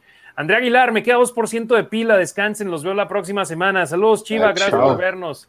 Gracias. Y el Nick es nuestro último comentario del día, dice Raiders. Y bueno, ya la próxima semana vamos a regresar hablando de los Raiders sobre el emparrillado y eso me tiene muy emocionado. Ricardo, muchas gracias hermano, episodio número 15 de La Nación Raider y vamos para dos minutos 15. Dos horas 15. Perdón, dos horas 15, ya no te preocupes. Sí, ya, ya, ya es muy tarde, Harry. Muchísimas gracias por la invitación, Demian. Otra vez, un placer estar con ustedes. A toda la Nación Raider, no se olviden de seguirnos. Aquí vamos a estar. Estamos muy emocionados por fin a ver fútbol americano de los Raiders y pues aquí vamos a estar. Sigan a Ricardo en arroba rasgit en Twitter y en Instagram. Y también está escribiendo ya en español, Ricardo. Dile a la raza. Es correcto, ahorita les voy a compartir en, el, en, los comentarios eh, el artículo que escribí. El último es de cómo, cómo precisamente Gus Bradley tiene que mantener una, defensiva simple y sencilla para que se puedan adaptar lo más, que lo más rápido los jugadores, ¿no? Entonces, ahí está, ahorita se los posteo. Eh, dinos la cuenta de Twitter donde la raza puede ver tus, artículos. Claro, es AT de Tito B de bueno, guion bajo Raiders, ATV guion bajo Raiders. Este, ahí estamos publicando todo. De todos modos, lo retuiteo de la cuenta de Rasgit, que es la, la mía. Y sí, muchas gracias. Ahí se aprecian, obviamente, comentarios, feedback, todo lo que sea. Ahí estamos al pendiente. Muchas gracias. Saludos finales a Eduardo Cibrián Covarrubias, Big Mike, Al González, César Tejeda, Jorge Aguilar, Life Fox, Un Pato que habla, Luis Reyes, Jorge Aguilar, todos em, agradeciendo el que hayamos hecho este programa y que siguen con nosotros después de dos horas quince. Demian, hermano, ya van a ser las once para ti. Buenas noches, o ya son las once. Ya son las once. Buenas noches a todos. A mí también me queda como 1% de pila. Este, nada, buenas noches. Nos vemos la siguiente semana este fin de semana a lo mejor voy, voy a escautear a los Bears, a ver qué traen. Ya les platicaré cómo me va. Eso es todo. Ahí Ricardo acaba de dejar el link para su último artículo. Léanlo. Sigan a Demian Reyes, arroba los Raiders Info. De una manera u otra, yo seguí su la, la, pauta que dejó puesta para empezar a hacer contenido de los Raiders en español. Así que sigan a Demian, arroba los Raiders Info. Otra cosa, sigan a Harry y platícanos, Harry de cómo te fue esta semana. ¿Qué, vas hiciste? haciendo?